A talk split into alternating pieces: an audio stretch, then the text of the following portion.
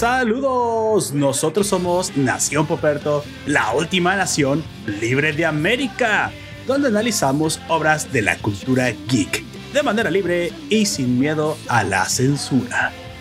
Llegar a la adolescencia nunca es fácil, es una etapa de grandes cambios, veranos mágicos, las tardes con los amigos haciendo quién sabe qué, quién sabe dónde, la interminable y odiosa tarea de la escuela.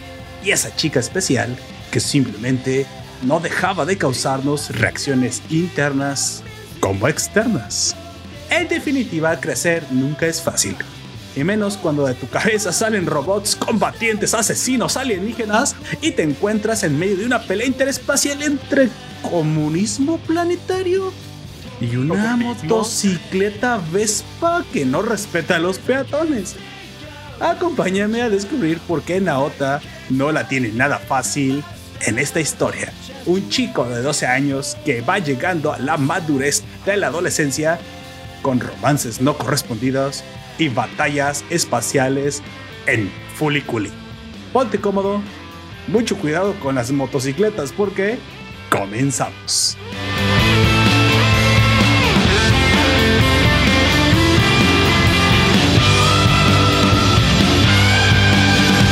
Saludos, yo soy Poperto y seré tu anfitrión a lo largo de este podcast. Te recuerdo que estamos transmitiendo en directo por YouTube Live 5 pm, hora del centro de México. Si nos escuchas en el formato podcast y te quieres suscribir al directo, te dejaré el vínculo en la descripción de este audio. Para los nuevos ciudadanos de la nación que por primera vez nos escuchan, les informo la estructura de este audio que se divide en dos grandes secciones.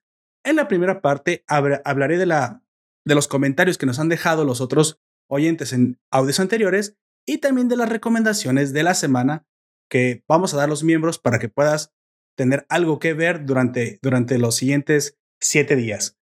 La segunda parte eh, la arrancaremos con el análisis de la obra que vamos a tratar primero sin spoilers y luego con spoilers. ¿Sale? Entonces, exactamente. Eso es en la segunda parte del podcast. Me acompaña, como siempre, un fabuloso miembro de la nación. Por favor, preséntate. Buenos días, buenas tardes, buenas noches. Ahí cuando me, nos estén escuchando, yo soy Aujak y vamos a hablar de el, el babas chido aquí. E, el, babas chido, o sea, fully cool tonto y cool. Así es. Una de las obras más, más locas y surrealistas que he visto, amigo, te tendré que decir que hace mucho tiempo yo vi esta serie sin embargo, ya no recordaba las, las minucias de los detalles, pero creo que es una serie que puedes ver varias veces y cada vez le vas a encontrar nuevos elementos, nuevas cosas, nuevas explicaciones. Creo que Fully Cooley tiene el poder y precisamente. interpretaciones dependiendo de qué, en qué época la hayas visto, porque si yo la vi cuando estaba eh, más morrillo, no sé, creo que eh, fue cuando estaba más o menos en la secundaria, creo sí, eh, o, o, por ahí. Y este, pues estaba y ah, qué loca está esa cosa. Luego la volví a ver cuando estaba en la prepa. dije, ah, no ma, ya entendí eso. Y luego que la volví a ver ahorita entendí otras cosas. sí, es una, es una obra con un montón de aristas, un montón de ángulos. Creo que me quedo corto al decir que es una simplemente una historia, una metáfora visual, una una, una ópera surrealista de llegada a la madurez, creo que es mucho más, creo que también habla mucho del cómo nos entendemos a nosotros mismos, cómo pasamos esas relaciones en esa etapa tan difícil y aparte nos ofrece una historia que si bien, si no estuviera acompañada por la comedia y las parodias que todo el tiempo hace respecto a otros animes, sería una... Sería más existencialista. Sería existencialista y al mismo tiempo también una, una fantástica ópera espacial con mucha ciencia ficción y hasta un poco de, de, de romance ahí eh, extraño mezclado con todo esto, ¿no? Pero bueno. en seis capítulos. Y todo eso exactamente en seis fabulosos capítulos que nos ofrece Fuliculi a lo largo de toda la, de toda la obra. De hecho, quisiera decir que también tiene unas continuaciones, sin embargo, no son propiamente eh, unas secuelas directas, quisiera decir, aunque eh, Fuliculi Progressive se vende como la secuela directa de Fully Cooley, se siente más como una mm, readaptación de la serie, una reinterpretación con, con los personajes cambiados, sin embargo, con una historia muy similar. Y ya Alternative sí, es algo un poco diferente. También eh, que es un coming of age. También es algo muy parecido con otros personajes, pero ninguna de las dos tiene la esencia del primer Cooley. Así que em, yo quisiera decir que aunque sí se podría este, decir que es como un material extra que sí podrían leer si quieren saber un poco más. Son, como sus propias series. Yo creo, yo diría que no, que no las juzgaran con los ojos de Fully Cooley porque son, son las historias tan diferentes que nada más comparten el nombre. Creo que la esencia de que sea, de que sea la primera historia se queda ahí y ya no tiene continuación. Las otras juzganla como si fueran historias diferentes y entonces así sí las van a disfrutar un poquito más, ¿no? Porque Fully Fully pues Progressive y Fully Fully Alternative mm, podrían incluso estar completamente despegadas de esta primera obra. Es más, pudiste nunca haber visto la primera y puedes entenderlas sin absolutamente ningún problema. Entonces, bueno, pero entre las tres, obvio me quedo con la original y no porque sea la más viejita, ni porque sea de esos que piensan que todo lo anterior siempre fue mejor, ni OK Boomer, no nada de eso. Es porque Fully Cooley tiene esa esencia única que, por la cual nos transportan a Ota y su vida con, lo, con lo que vamos a hablar adelante, ¿no? esa temática de, este, bueno, juntar de alguna manera la música, porque sí hay como música y eh, sobre todo el tema de las guitarras con los mechas, que es algo que ya después como que se explotó bastante en Listeners, creo que Chinada fue eso, que trató de hacer un nuevo Fully Cooley y le salió bien culero. no. No, e, es que una de las esencias de Fully Cooley es toda su banda sonora, ¿no? Creo que no se puede entender la, la, emoción que sientes al, cuando comienzan las extrañas, ridículas y surrealistas peleas entre robots que salen de la cabeza de un niño, cuando comienzas a escuchar esa música rock que lo acompaña. Y de hecho te da una impresión muy noventera. No sé si, si también tuviste esta, esta impresión tú.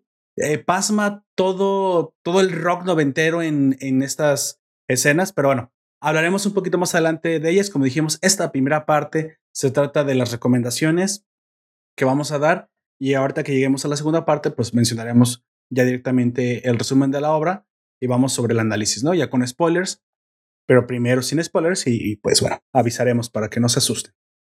Bueno, amigo, el, el fin de semana ya llegó. Tenemos otra vez algo que recomendarles a los oyentes, a los ciudadanos, para que no se aburran, para que no tiren sus vidas por las bordas y, se vayan a ver, no sé, como ya no tengo nada que ver y, en Nación Puperto no, no me recomendaron nada, me fui a ver doramas. No, no, gente, no, no, no hagan eso. Yo aquí les vamos a decir que, bueno, no sé qué si les gustan los doramas y vean los doramas. Ya, ya, racheando con Juzgamos, pero no limitamos.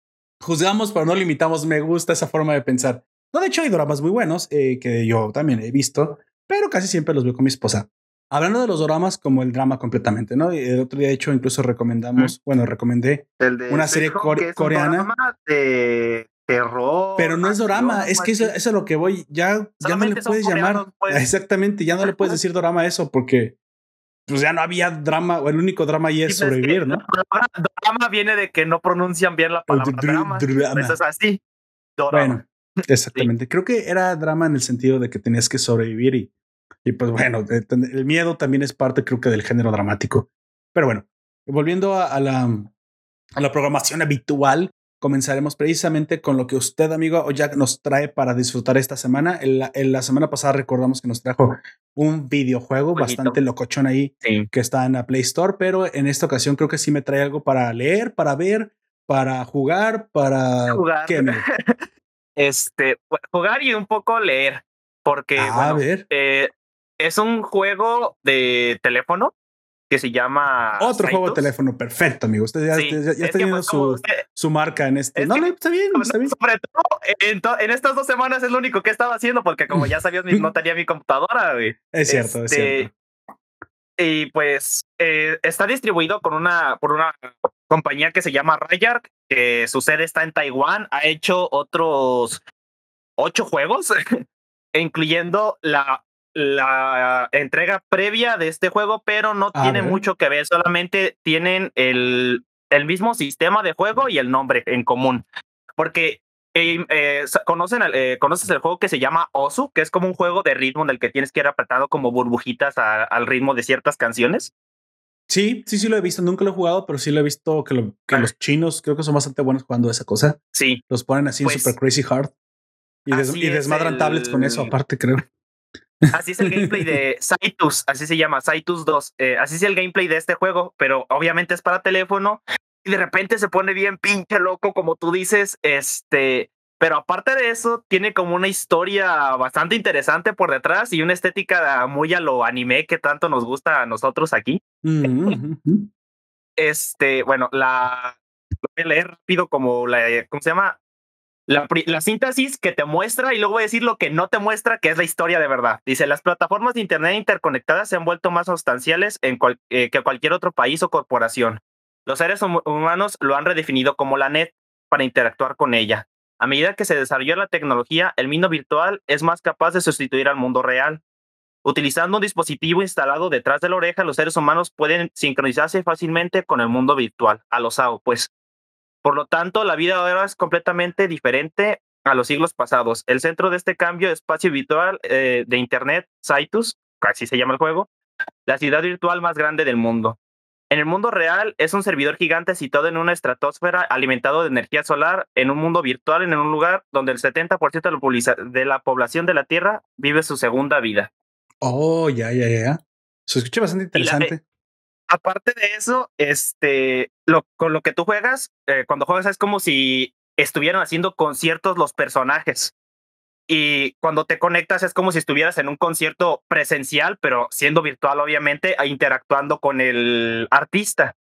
Y luego viene la historia que está muy, muy por debajo, porque para sacar esa historia tienes que jugar con ciertos personajes, hacer ciertos puntajes con los personajes, que es como de que antes de que pasara todo esto, como que hubo una guerra y algunos personajes son postguerra y otros son que vivieron durante la guerra.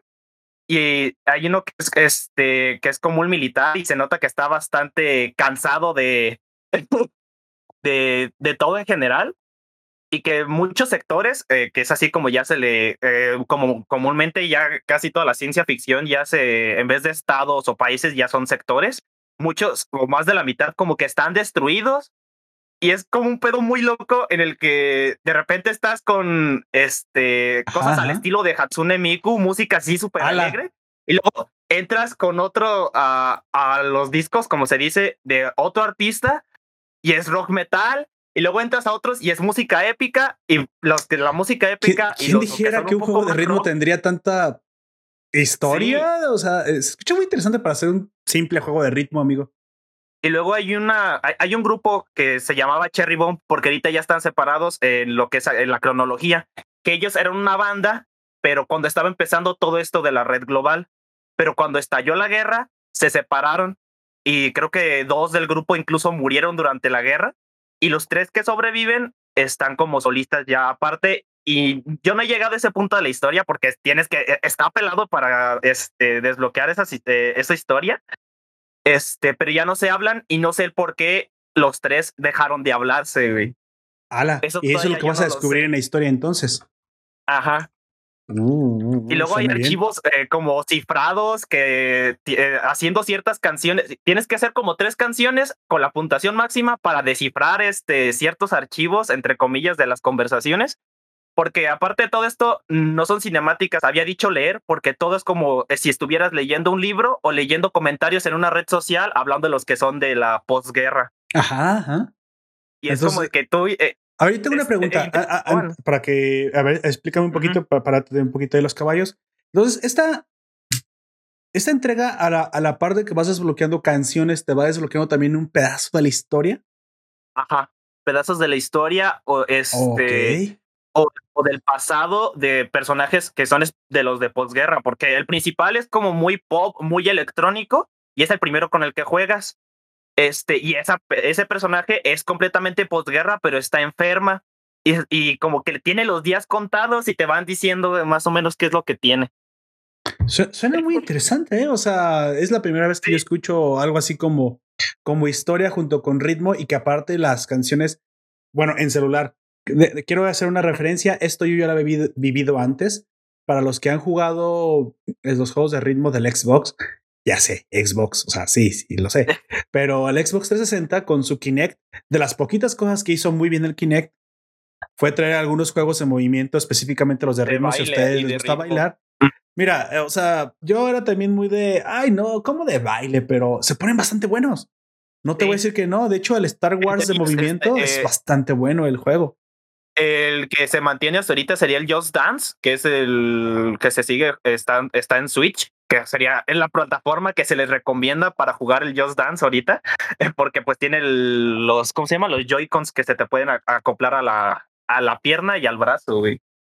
Sí, exactamente. Creo que el juego que más disfruté en movimiento desde en aquel entonces fue el Star Wars. Pues el Star Wars también tenía una, una, una temática muy similar ibas desbloqueando canciones. El, creo que era Just Dance, Star Wars, creo que era Just Dance. Ibas desbloqueando canciones y también ibas desbloqueando pedazos de historia del, del juego. Tenía varios personajes, tenía varias, varias ramificaciones, pero no es que hubiera una historia tan rica, porque bueno, Star Wars ya lo sabemos, simplemente era como contenido adicional o, o, revivías em, algunas escenas de escenas. Las películas. Aunque nada más tenías como excusa el baile.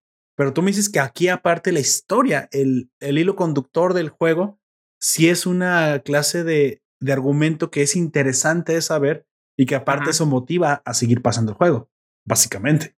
Así es. Y bueno, lo que más me pareció interesante es que están, tú puedes ver todos los archivos de la historia, güey, pero están cifrados y es como de, entonces, y, ni siquiera te dice cómo descifrarlos, eh, tú los desbloqueas por casualidad, güey. Si teniendo como cosas, este, por lo general son con puntuaciones muy altas. Es, y, y de repente eh, terminas la canción y te aparece como una notificación de que descifraste eh, ciertas cosas y vas y, y te cuentan como muy por partes y ya más bien tú tienes que ir como uniendo el rompecabezas de qué es antes, qué es después de la guerra, este, y cosas así. Y está bastante, bueno, e, es, a mí por eso me gustó, aparte que es un juego de ritmo y a mí los juegos de ritmo me, me gustan bastante. Esa sería mi recomendación de el día de hoy. Saitus 2. Se escucha muy, muy bien, amigo. Aquellos que están interesados con los juegos de, de ritmo, pero que literalmente tienen dos pies izquierdos o, o en lugar de pies tienen troncos de madera, como aquí yo presente. Entonces yo les recomiendo muchísimo que si quieren disfrutar estos juegos, pues vayan a descargar esta aplicación de la Play Store. Eh, eh, supongo que es un freemium, amigo. Eh, sí, es premium, pero pues como yo tengo el Play Pass, pues me dieron cositas gratis. ah, es cierto, ya nos habías mencionado que tú estás disfrutando estos juegos sí. gracias al, al Play Pass. Bueno, hay otra razón por la cual eh, poder ajá, contratar el, el Play Pass. Porque pues te deja probarlo y lo puedes cancelar cuando tú quieras. Me emociona, qué bueno que que hayas encontrado otra opción para, para divertirte y que esté bastante buena en el, en el modelo de suscripción.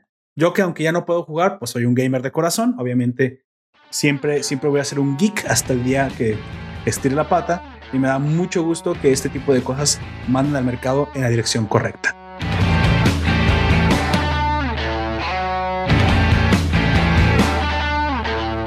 Antes de pasar con la, con la siguiente recomendación, que es la mía, eh, quiero mencionar un, un, aviso, eh, aviso y, ya se dieron cuenta de que ya no estamos abordando notas y es porque es muy difícil estar eh, sosteniendo un tiempo relativamente corto para el podcast. Este podcast se volverá mucho, mucho más trabajado y mucho más profesional durante este año 2021. Es el año de donación Puperto, como se los comenté. Sin embargo, obviamente nos tenemos que centrar en el contenido más interesante para ustedes y eso es el que se relaciona con el ámbito de las series, del anime, del manga, de los cómics y, y todo eso. ¿no? Bueno, ahora sí, seguimos con la siguiente recomendación. La siguiente recomendación es la que yo les traigo. Esta recomendación se llama, eh, mucha, es una vieja conocida. Pues yo no recuerdo, no recuerdo antes haber visto nada de este personaje. Yo sé que es algo clásico para muchos, pero hasta ahorita yo tuve el, pues el gusto de encontrármelo por, por primera vez en mi vida que se llama Lupin III. Y la película que les eh, le voy a recomendar es El Castillo Cagliostro. Cagliostro. Cagliostro. Sí. es, esa película. Cagostro. ¿Qué, qué, qué? No, El Castillo Cagliostro. es que sí lo estaba pensando. Que de hecho en Fully Cooley, este, el papá de, de Naota usa el mismo traje que. Sí, que curiosamente. Este, que Lupin en una escena. Exactamente, hay una referencia y hay también, incluso sí. hay una, una pelea entre el color si es verde o rojo y algo que después uh -huh. vemos que en la versión que yo vi, en la versión que encuentras al descargar tu versión favorita del anime, yo encontré varias explicaciones. Amo a los fansubers cuando hacen esto. Varias que, que eso no lo encuentras en las plataformas legales, ¿eh? En el no. fansuber te explican muchas de las referencias que tiene Fuliculi. Yo lo bajé porque tengo que referenciarlo porque me pareció bastante bueno, aunque eh, raya entre la ilegalidad. Yo lo bajé de la página de Sphinx Anime y la traducción que tienen ahí creo que es la de Japan Universe, este fansuber, que es que son la que, la que está hosteada en, este, en esta página, te explica todas las referencias de forma magistral, o sea, bien claras, te dicen exactamente a qué se refiere y bien interpretadas con un español bastante, bastante neutro, bastante americano, ¿sí? O latino, como le dice a Ojak. ya, ya no, no, vamos a tener esa pelea, amigo, ya. Voy a decirle español neutro. Me parece, me parece más correcto español neutro, porque aparte se refiere a que también le falta acento y no tiene palabras muy regionalizadas, lo cual es más correcto. Sí es. Bueno, dicho eso, Fuliculi, digo Fuliculi, um, antes de entrar a Fuliculi, El Castillo Cagliostro de Lupin III me pareció una película bastante entretenida. La, la descubrí navegando por el, pues ya sabes, por el anime, pero yo no la había visto, no la había querido ver hasta la semana pasada que me, que me la recomendó nuestro miembro Ralex. Me dijo, vela, vela, está bastante buena. Y dije, bueno, se ven, pues vamos a verla. Y la verdad es que está entretenida. Quiero ser sincero, no, no, no es, no lo voy a hacerle una clase de, de una cátedra. De una cátedra, pero tampoco voy a, a, a criticarla porque sí. Me pareció un poco aburrida. Esa es la verdad. Pero obviamente es porque la, la, época y la edad a la cual está dirigida muy probablemente ya no cuadra conmigo, ¿sale? Es muy probablemente un shonen, sí. un shonen, pero un shonen viejito. Tiene escenas bastante buenas, bastante bien logradas, eso no lo voy a, a negar, tiene un buen ritmo, pero para la época que se hizo era, era como se hacían. Hoy un poco me parece un poco lento, a veces cosas redundantes, Lentas. cosas que se podían quitar. Mmm, ok, va, va, por ese estilo. Las escenas están bien trabajadas, obviamente tienen la animación de la época, eh, tiene buena cantidad de violencia, supongo, buena cantidad de acción. Está, está bien diseñada, o sea, al fin y al cabo está bien construida, te cuenta bien la historia, eso sí no te deja eh, hoyos argumentales, no, no, no, es por ahí. Quiero decir más y bien también que es autoconclusiva, no necesitas y tampoco necesitas ver mucho acerca de Lupin aparte, güey. No, de hecho, si no la conocías antes, no, neces no, es necesario verla. No es necesario, no es necesario eh, haberlo conocido como desde dices antes. que que tú no habías visto antes Lupin. Yo sí he visto Lupin. Hace, hace poquito nos dimos cuenta que lo único que no he visto es la parte 4, porque la parte 5, creo que más bien eh, intenta ver la parte 5, que es la más moderna, eh, moderna porque salió claro. hace en, en, 2018, y ya de ahí verás si sí es exactamente lo que tú dices, que sería para un público más este más joven o si es por la ¿cómo se llama? por la época en la que fue hecha, porque yo también eh, vi la película, era una película que yo no había visto de, de Lupin y ya cuando la pusieron, que está en Netflix, cuando la pusieron en Netflix yo la vi y, y yo también tuve Exacto. esa sensación de que era muy lenta, güey. Sí, es, después... es, un poco lenta. Pero es que es el ritmo sí. de, de, su época. Mira, la época, sí. pues bueno, eh, no lo puedes negar que pues, sí se nota. Es, es de 1979. Dura 110 minutos. O sea, también es un poco larga la, la, el largometraje para la los película. estándares. Pero la verdad es que el personaje es bastante interesante, está bien desarrollado, está bien dibujado los, para los la época otra vez. Es, tiene una, una justificación creíble. Está hecha para lo que es, que es un misterio de un castillo. Y pues bueno, quiero, quiero hablar un poquito del, del, Son del misterios policíacos. Ajá. Lupin III es un ladrón, obviamente, y este ladrón pues se ve envuelto pues ahora en una nueva misión de ladrón, si quieres eh, entenderlo así, que es que Aventura. quiere descubrir el origen de ciertos eh, billetes falsos, ¿sale? Él al ser un ladrón le, le, le, le, interesa saber de dónde demonios están viniendo una clase de, de, de billetes o de dinero falso súper bien hecho, o sea, una falsificación de la más alta calidad que existe. Él sabe que este, este dinero viene de un país bien específico y de un lugar bien específico, que le, aquí le llaman el dinero gótico, no sé por qué le llaman de género gótico, pero Lupin III sabe El que este castillo es de estilo gótico. Eh, yo- eso fue lo que yo Supongo que sí. Y él sabe que viene del castillo Cagliostro. Lo que, no, lo que no puede hacer es entrar a ese castillo como Juan por su casa, porque incluso para Lupin, un, un ladrón de muy alto nivel es, un- es bastante difícil y es bastante arriesgado. De hecho, él tiene historia con este castillo y es uno de los es una de las eh, épocas en su vida que en la que casi muere al intentar entrar antes. Entonces él se encuentra con una misión para retomar un- una visita a ese castillo y por, eh, por primera vez poder penetrar en él y ahora sí descubrir de dónde vienen estos, estos billetes. Esa es la premisa principal. Sin embargo, se va a dar cuenta que hay algo más en juego involucrado aquí, ¿no? Ese castillo está siendo habitado obviamente por el, el- le llaman el conde Cagliostro, que es su, su, su dueño, supongo, su amo. Y este conde está a punto de casarse con una, una princesa. Como siempre, como Lupin es un enamorado, se da cuenta que la princesa no, no desea casarse con el conde y que todo es a la fuerza, porque pues matrimonios arreglados, ¿no? Pero como a Lupin no le Sí. interesa mantenerse al margen de los eh, problemas maritales de otras personas, pues se va a inmiscuir en lo que pues no le debería importar. Así que esto es lo que te puedo en la recomendación. Esto traerá aventuras bastante buenas, enemigos bastante siniestros. Me, los vatos de la máscara, Ajá. los tipos de la máscara sí, Sí. están como para sacarte pesadillas de noche. O sea, está interesante, ¿no? Me Al, sacó bien machín de onda cuando los vi. al fin y al cabo, no sé por qué la policía japonesa entra en un país eh, extranjero. La, Ah, Inter- es- la Interpol y sus momentos, supongo. Sí, eso es lo único eh, que sí necesitarías ver la serie porque el inspector, ¿cómo se llama?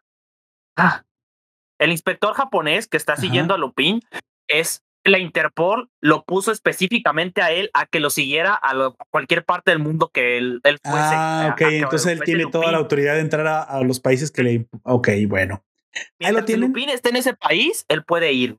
Al fin y al cabo es un clásico de la animación. Les voy a decir la verdad. Véanlo más porque sea una, una anexión a su. Si no lo han visto, obviamente. A, a, a los su- clásicos de los a clásicos. sus clásicos, a su biblioteca personal. Porque, miren, eh, quitando el hecho de que sí se siente un poco lenta, es bastante buena la historia. Yo ya, ya te dije hace mucho tiempo que yo ya empiezo a ver cosas. Ya sé que no por lo técnico, sino porque quiero absorber la historia, porque me gusta enterarme de cosas. Y pues bueno, no me podía quedar en mi vida sin ver el Castillo Cagliostro. Y es la recomendación que traigo para, para esta semana. ¿Sale? Está, como dijiste, en Netflix y Netflix. está hablada al español.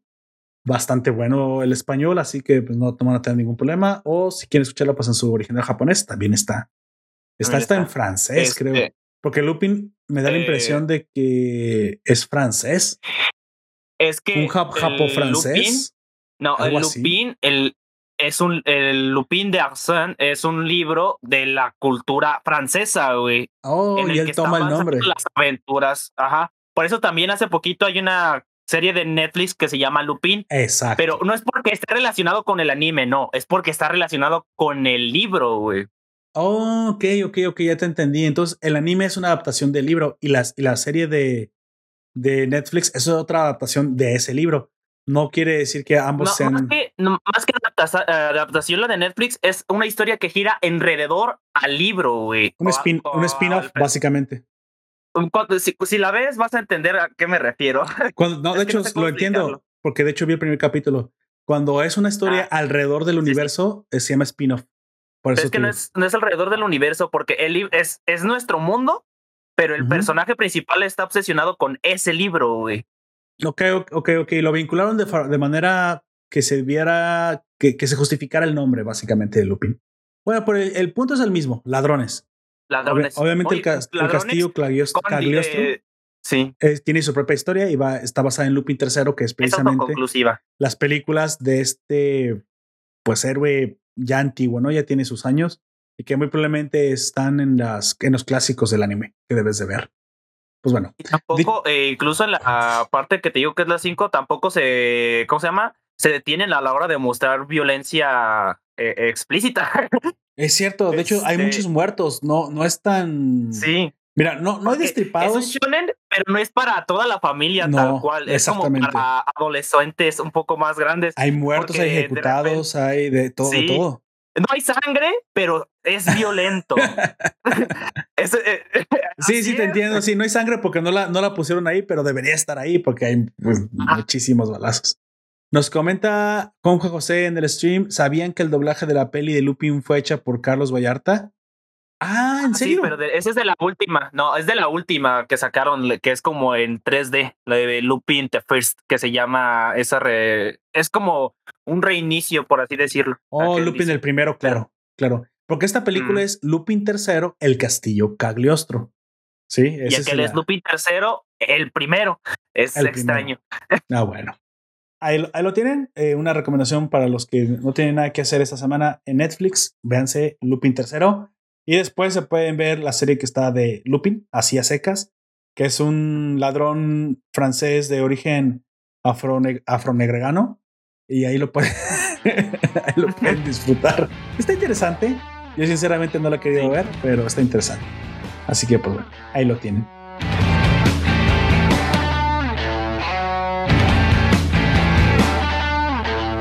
Ahora, ahora sí, amigo, acabamos con las recomendaciones, acabamos con la primera sección para los que son nuevos en el, en el podcast. Estamos a punto de entrar a la, eh, al tema principal, al análisis de, de Fully Cooley.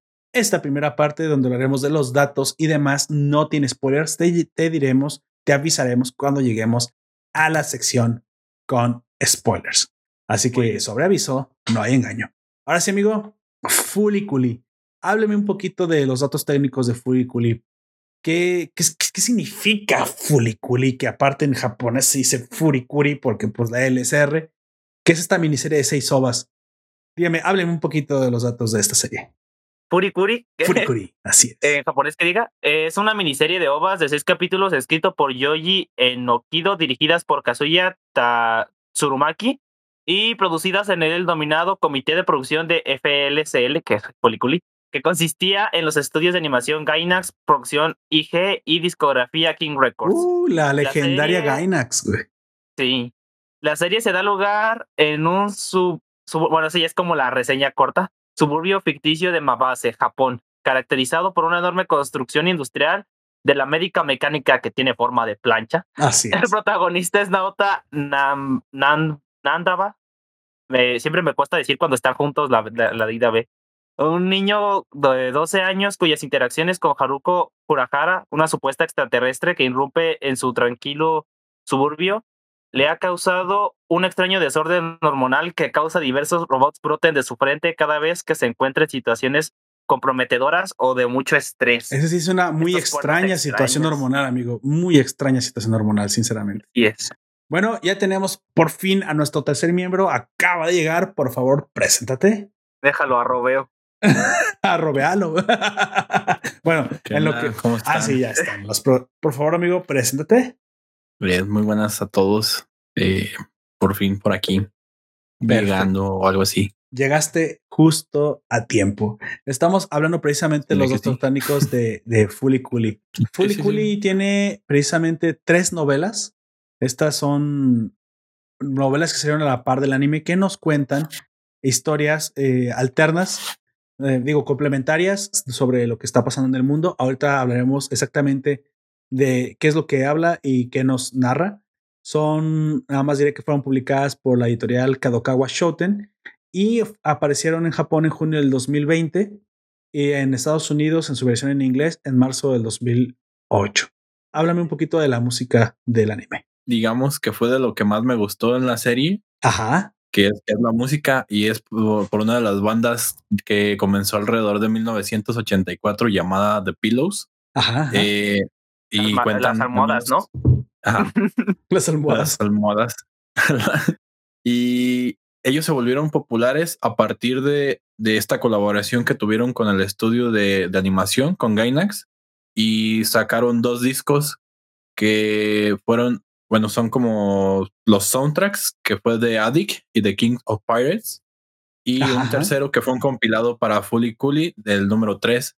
Y también pues hicieron, aparte de realizar toda la banda sonora de este anime, y hicieron, pues, obviamente el ending para la misma que lleva el nombre de Ride on Shooting Star, que es uno de los sencillos más exitosos del, del grupo. Exacto. Además de que estas secuencias, bueno, ya más ad- adelante eh, en, la obra, hay momentos como clímax de cada capítulo en los cuales eh, estas escenas fueron hechas a partir de la música y no al revés, que, que hayan hecho la, la, escena y luego la música, sino que tomaron eh, todos estos ritmos, todas estas armonías que ya ellos estaban realizando para realizar la secuencia del anime.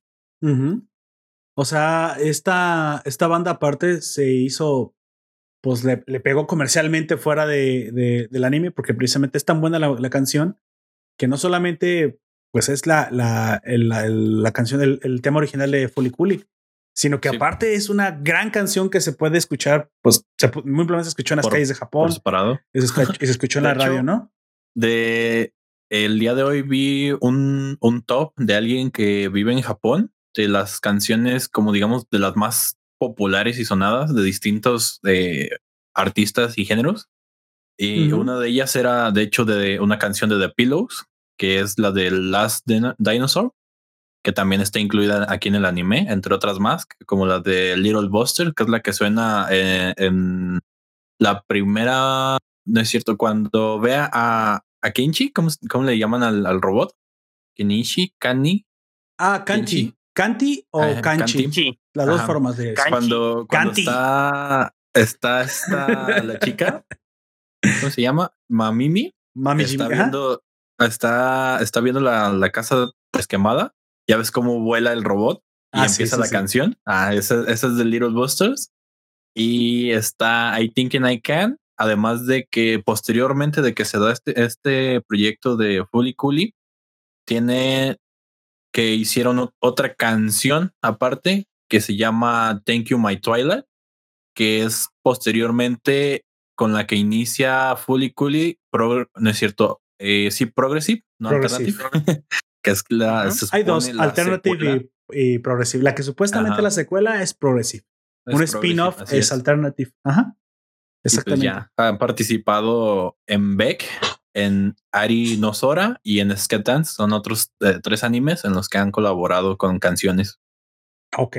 O sea, la música es uno de los protagonistas en esta serie. En algunos suele ser, no sé, la animación, en otros el argumento.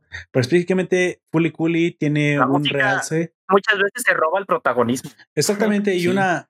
Y un impacto que sin la música no se entendería, ¿no? Como dice Gunter, hay escenas en las que eh, simplemente la, la música comienza y ya sabes que algo épico viene porque la música te lo está, te lo está anunciando y no se equivoca. Hablaré Sí, un hecho- poquito. ¿Cómo decirlo? En, en algún momento, en alguna parte, vi, pues ya sabes, de. Creo que de las primeras veces que vi este anime, Supongo que, sí. no, no, no- no trataba de que no conseguía entenderlo del todo. Y Ah, dije, "What the exacto. fuck, Pues que, pues que acabo de ver. Y, Exacto, pues fui a buscar este, reseñas o algo. Y me, me topé con una. Ahorita no, no logré encontrar en estos días el, el, el video que ya había visto anteriormente. Pero eh, este chavo que, que, hizo, que hizo ese video agarró y te decía pues la importancia de la música no en este anime Ajá, ajá. eh, el cómo crea el, el contexto y el ambiente de, de todo, de toda la escena, nada más con la música, que si tú cambiabas esa canción en, en ese momento específico por otra así similar, que no te daba la misma sensación que esa te ofrecía, porque era acorde a la música, la animación y no al revés. Vaya. De hecho, de, yo por ahí había escuchado también que hay una escena específicamente donde la coreografía exactamente se, se hace en base a la, a la música.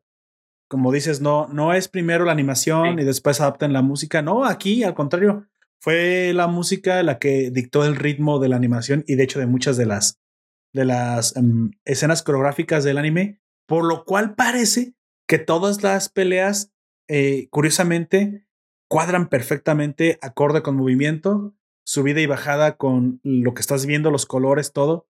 Una, no sé, un, un, un bajo de golpe y, y, hay una patada, ¿no? O sea, se ve, se siente como que es, hubiera hecho, eh, hubiera sido hecha la, la, la, canción para la coreografía, pero es que es así porque es al revés. Adaptan, adaptan los movimientos a la canción, lo cual es curioso porque eso casi nunca sucede, pero aquí la música es tan buena, como dijo Jack, se robó el protagonismo de las escenas, ¿no?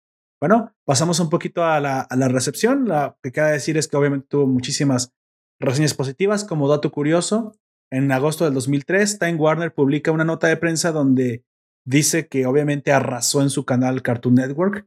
Terminó en el lugar 42, que a mí se me hace bastante bajo, pero bueno, gringos, al final ya sabes. De todos los shows para adultos que existen entre 18 y 34 años, en el festival de anime quedó en tercer lugar en la categoría de mejor animación, lo cual es curioso porque tiene, a veces olvidas lo buena que es la animación cuando estás viendo la música y el argumento y lo loco y lo surreal de las cosas, porque tiene escenas muy buenas animadas. ¿Te acuerdas las, las los giros de cámara en 3D? Justo antes de que se den un golpe o que se caigan. Y eso a veces se te olvida. Ese es otro dato curioso, pero no, se los, no se los puedo confirmar porque tampoco encontré ese video. No tienes pruebas, pero no tienes dudas. No, este, sino de que cada capítulo eh, hubo un director diferente. Entonces, si te des cuenta. Ah, sí, eso sí, eh, eso sí, sí lo investigué yo y sí es cierto. En, este, hasta sale parte como de dos, Park, güey. Ajá. Hay dos directores, digamos, el, el principal de, la historia y, el, y el que está como invitado para ese capítulo. Entonces, en, esa colaboración, cada si, si lo ves, te das cuenta de que en cada capítulo hay un arte diferente o algo así como muy, muy, muy característico. Ajá, pero que no te afecta a la estética que ya crearon, sino que la complementa. Ah, ok, ok. En, cada, en cada uno de ellos se puede notar en algún momento específico del capítulo. De hecho, sí, sí, sí, sí, tienes toda la razón. Hay momentos en los que yo dije, mira, en este capítulo decidieron tomar este enfoque, en este, en este capítulo decidieron tomar la, la historia de esta forma. Ah, pues es por eso, porque al fin y al cabo cada director le plasmó su, le añadió, vamos, vamos a decir, le añadió su propio, su propia firma, ¿no? A toda la historia. De hecho, hay un momento que sí dije, ¿te acuerdas? Bueno, esto, esto ya lo vamos a ir más adelante porque sin spoilers, pero cuando la chica de la escuela se convierte en una araña, ah, sí. había como enfoques que dije, esto no, esto no lo había visto antes, o sea, está, tiene un arte diferente pero dije, a lo mejor asumí que era por el terror, pero no, tienes razón. Eh, hay, hay artes diferentes, hay ritmos diferentes y hay enfoques diferentes en cada una de las, de las escenas. Lo que pasa es que cuando uno lo ve ya para reseñarlo, pues ya le comienza a buscar eso, ¿no? Es, es obvio que a lo mejor, a, la, a lo mejor la primera vez que lo ves, lo único que te interesa es lo, lo, que está todo y entender qué chingados está sucediendo. Las situaciones que, que se presentan, que es como eh, te lanzan preguntas y la primera vez que, lo ves vas a querer respuestas. Entonces, exacto, eh, exacto. No vas, muchas de ellas no las vas a conocer a la, a la primera. Nope. Ya, ya son series que ves una o dos, tres veces. Y si la ves en diferentes etapas de tu vida, aparte puedes entender cosas ah, diferentes, güey. De hecho, yo cuando era muy probablemente adolescente, güey, estaba en la prepa, muy probablemente que que la, muy probablemente la vi la primera vez cuando estaba en la prepa. Lo que yo poco, poco me interesaba era lo que estaba pasando Naota, güey. Yo estaba más enfocado en las waifus y en el robot, lo que estaba sucediendo. Y en la universidad la volví a ver y yo me acuerdo que estaba más eh, interesado en entender qué chingados estaba sucediendo con la historia del universo que traían de trasfondo. Eh, no, eh, no es, posible que haya vuelto otra vez a ver, no me acuerdo qué es lo que muy probablemente vi en aquel momento. Y esa es la tercera o cuarta vez que la veo y esta vez veo cosas tan diferentes como ahora, ahora sí entiendo lo que es. Esto es una filosofía de coming, coming of age, como le dicen los gringos, que es precisamente lo que vive un chico. O sea, todo lo que pasa en, en el anime podría ser incluso mentira. Podría ser todo, todo, todo podría estar pasando en la cabeza de Naota, que es simplemente la metáfora visual la representación de lo que está pasando un chico que pasa por la, por la adolescencia, güey. Sientes que todo a tu, a tu alrededor está loco y pues, en algún momento podrías sentir que unos robots están peleando en tu cabeza porque simplemente la chica que te gusta no te hace caso y la que así le gustas, pues no te gusta. Y sí, o sea, eh, podría ser incluso esto un, romance fantástico de onírico Ah, bueno, entraremos a, spoilers precisamente para poder hablar un poquito más largo y tendido de esto.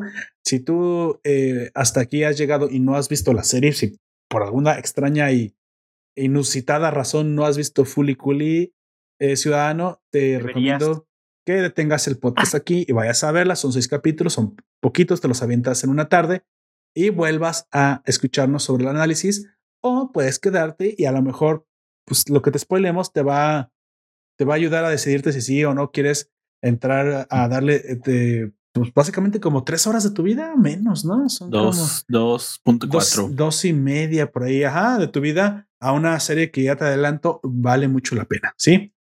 Fully Las mejores dos horas invertidas. la plancha Y- contra la guitarra. Arra. Y de hecho, técnicamente, sí, eh, eh, eh, prácticamente sí son dos horas, porque son de 20 minutos cada uno, güey. Es bastante rápido. Mira, fíjate que yo dejaba el ending porque la Vespa bueno. esa en stop Se motion eh, paseaba, güey. se paseaba. Sí. Era como Llega, llega con una, una chica en la calle y la, la petea, la, la acaricia. Si ven que un poco más al final sale otra máquina que es como un perrito, así me imaginé la moto. la, la, la moto va tirando rostro por toda la ciudad, güey. Bueno, Así es. ahora sí, entramos a la parte con spoilers. A, a partir de aquí vamos a fumar todo el argumento. Así que si te Así es. quedas, te vas a, te vas a dar un spoileado.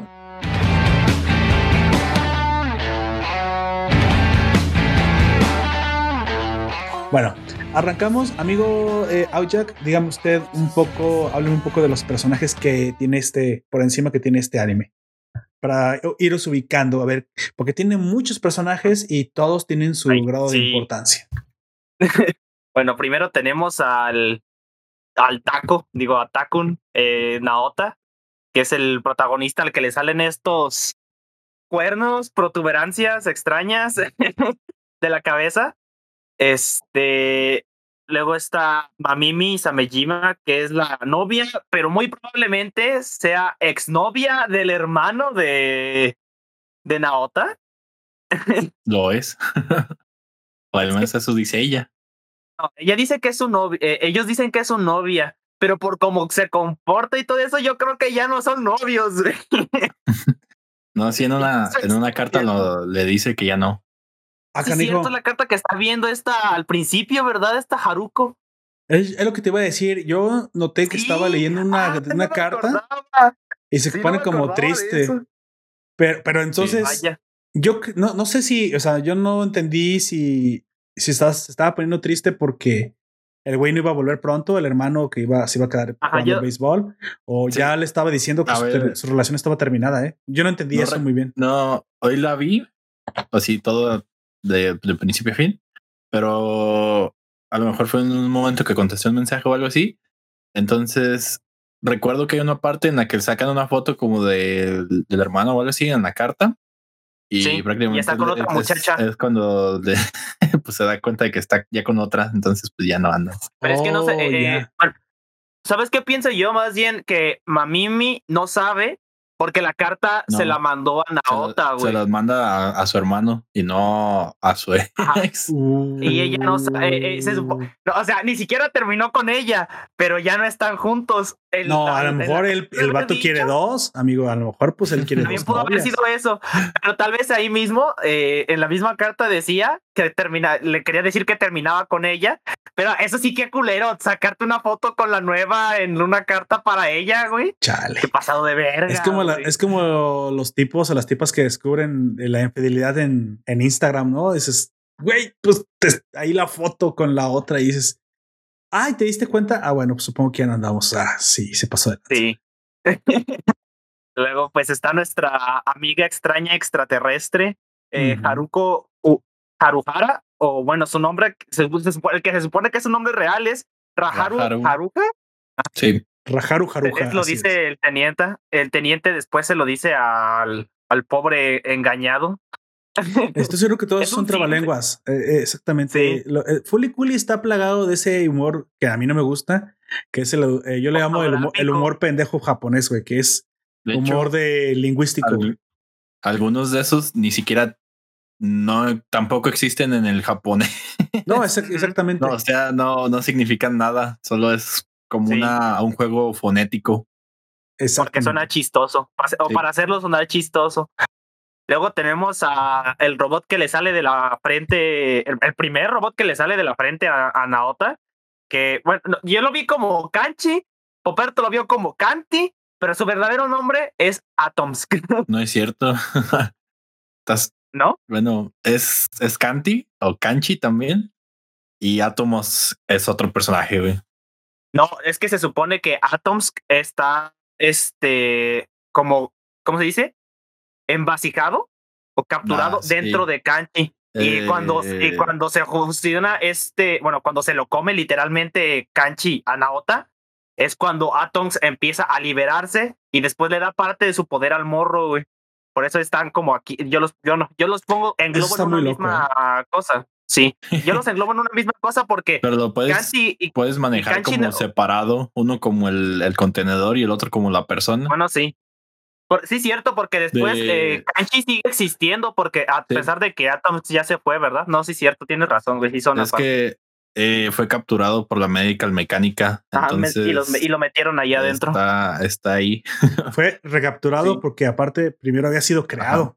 Cosa que Sí, precisamente, ellos. precisamente eso lo dicen en, los- en la novela ligera, ¿no? En Así las mangas, no, no, novela ligera, porque supuestamente el, ma- el manga no, El manga es aparte. no se recomienda de hecho- leer porque manga- no es del mismo autor. así Ajá. Sí. De hecho, en el manga, eh, ya que habías mencionado a, a Raharu, en el manga se cuentan como dos personas diferentes. A, a, Haruko y a a Haruko, ajá, y a, y a Ra- Raharu. Hombre, qué tan difícil. este, son, son dos personas diferentes. Y en la Raharu está vestida de conejita, como en el capítulo 5. Y esta Haruko, es- Haruko. es, la otra. la que conocemos, pues. Ajá. Son, entonces sería como gemelos menos- o al algo así en el manga. manga. Sí. Ajá. Vaya. Eh, y luego pues tenemos a Kamon Nandada, Nandaba, que diga, que es la como delegada de la clase, No, no, Que- Ka- Kamon no. Andaba es el papá. ¿no? Ah, es el papá, sí, Es cierto, el perdón. papá. Este, Kamon, vamos a es el decirle papá Kamon de- porque Kamon. es su nombre. es el papá de, Come on, de este baby. morro. Kamon Baby. Oye, Barbie, party. let's go party. Ah, ah, ah. chale. Ey, este vato, eh, el papá es bien rabo verde queriendo con esta Sí, güey. Ah, con Haruko, Haruko. Y luego, lo, lo que se me hizo más perturbador de esto es que Haruko, comillas, mata encerrándole en el closet sin darle de, toma, de comer ni de beber agua y luego lo encuentra todo lleno de cucarachas el morro. ¡Qué pinche trauma, Sí, güey! ¿Te no, pero deja tú la valentía, güey, para agarrarlo ¿Te diste cuenta cuándo fue cuando lo reemplazó? al inicio. No, al- en el yo no me di capítulo, cuenta, güey. ¿Ah, Es- ¿Así? Es cuando le está dando un mensaje, ¿no te acuerdas? No, es, es en el primer capítulo cuando llega, ves que le que cuando lo atropella, le dice, ah, tú tampoco me, me funcionas. Es, es porque ya acababa de llegar de, de golpearle la cabeza a su papá, güey. ¿Y ya lo había reemplazado? Lo reemplaza. Sí, Ah, ok. Yo, No, yo, creo que lo había no, no reemplazado cuando reemplaza estaban después, solos. eh, de- después del primer capítulo, más bien, ¿no? Porque es cuando dice que no le funciona y luego lo, eh, lo reemplazaría, ¿no? En el transición entre el primero y el segundo, más bien sería cuando yo lo entendí que, reemplaza. que entonces. eso, todo eso sucede en el primero. No sé si fue eso ya el reemplazo poco después, pero es ya cuando le prestas atención a de por qué gasta tanta luz esa madre. Si todo, Ay, todo- sí, que cierto. nosotros nunca se enfocaron en enseñarte eso. es como de Y ¿qué está- aparte, eh, diciendo está cosas, eh, siendo incluso un poco más pervertido, porque empieza a vender revistas eróticas en las tiendas, güey. sí. O algo Son- así. Le llega, Este, llega una niña de primaria. Ah, mira, llegó una, Ah, una cliente. Son, son, Bueno, son los ¿son chismes? chismes de la familia de, de la niña, de hecho. Es que el- el- los que yo puse era- dijeron que era como algo sexual, yo me quedé. Supongo que el escándalo era algo sexual también, pero de todos modos, Sí, el escándalo es porque se ve acosado con su. con la secretaria. Con la secretaria, Ajá. sí, sí. Bueno, los siguientes personajes, por favor, amigo Gunter, hágame el favor. Ah, soy yo. Eh, es el comandante Amaro, que eh, sería O- o parte de Don la- Cejas, como. Don Cejas, el, el cejas de, de alga. Cejas de algas, sí, cierto, porque son verdes, ¿no? Sí. Es un investigador de, de la inmigración espacial y pues al parecer tuvo, digamos, alguna conexión con, con Haruko en algún punto de su vida. Y pues intenta a nuestro protagonista, el, el, el Takun, Naota, para deshacerse de ella, porque pues digamos que él sigue sintiendo algo por él, pero él sabe que no, no se arma ahí la, la, la situación. Así es. Sí, yo entendí que habían tenido una, un romance previo ja, esta Raharu con él y que aparte Raharu solía ser parte de esa policía, nomás que en algún momento deserta en búsqueda ya personal y completamente aparte. Se, se supone que, del, del que el policía... Eh, a ver, ten, tengo unos apuntes por aquí. Déjame encontrar. Yo, yo decir o sea, lo que yo entendí en lo que Gunter busca sus apuntes. Lo que yo entendí es que sí eran parte de la sí, era parte de la policía que ellos tienen, uh -huh. pero ella se enamora de, de Atoms. Atoms, eh, así es. Y, y es de... cuando se y, y, no, y, no, solo se enamora, se obsesiona, deserta de la policía y empieza a, a, a dar putazos a la gente en la frente para sacárselos. de hecho, tenemos aquí tres bandos. Guitarra. Tenemos el bando de Medical Mecánica, Medical, que sí. es esta empresa intergaláctica que se dedica a planchar planetas. Tenemos el bando, el bando de. Ah, pues sí, literal. Sí, pues sí, exactamente. El bando de esta chica que es pues la que usa la Vespa, que es, ella es independiente, ella lo único que quiere es recuperar a Atoms. Y de hecho, de su el de la policía. Es ella, güey. Eh, eh, porque Atoms sí, claro. incluso de, de hecho, Atoms no está en ningún bando, pero está apoyando un poco más a los policías. De hecho, Atoms no, no está con, no aparece por, realmente durante toda la serie hasta el final, porque recuerda que sí. solamente aparece cuando lo comanda Naota. Sí. sí. Ah, Atoms realmente es, es, el pájaro que sacan al final, es, es, es él. Sí, es él. Hasta entonces es él. Es Atoms. Pero es que también que, habían que dicho así, que ya habían habían como colaborado con la policía en otro en otra ocasión. Es el Medical, Medical Mecánica. Exacto. Y luego uh -huh. es, es Galas, Galaxy Space Police Brotherhood, Brotherhood que, no es la que no es la policía, sino es, es, otra organización. Y de esa organización es, es Raharu y es la mamá de Naota. Exacto. Que al menos es, están explicados así en, en, las novelas. Y luego pues, ya la, la de inmigración interespacial, que sería este personaje del, del, que les estaba comentando.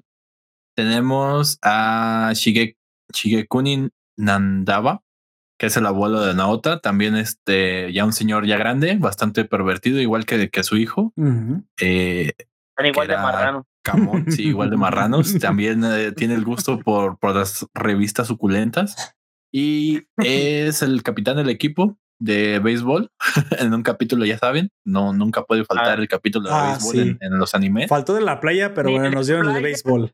Eh, sí. Es que o, o es, es, béisbol o, o, playa o aguas termales o sí. un viaje. Siempre, eso siempre están, güey. Exacto, exacto.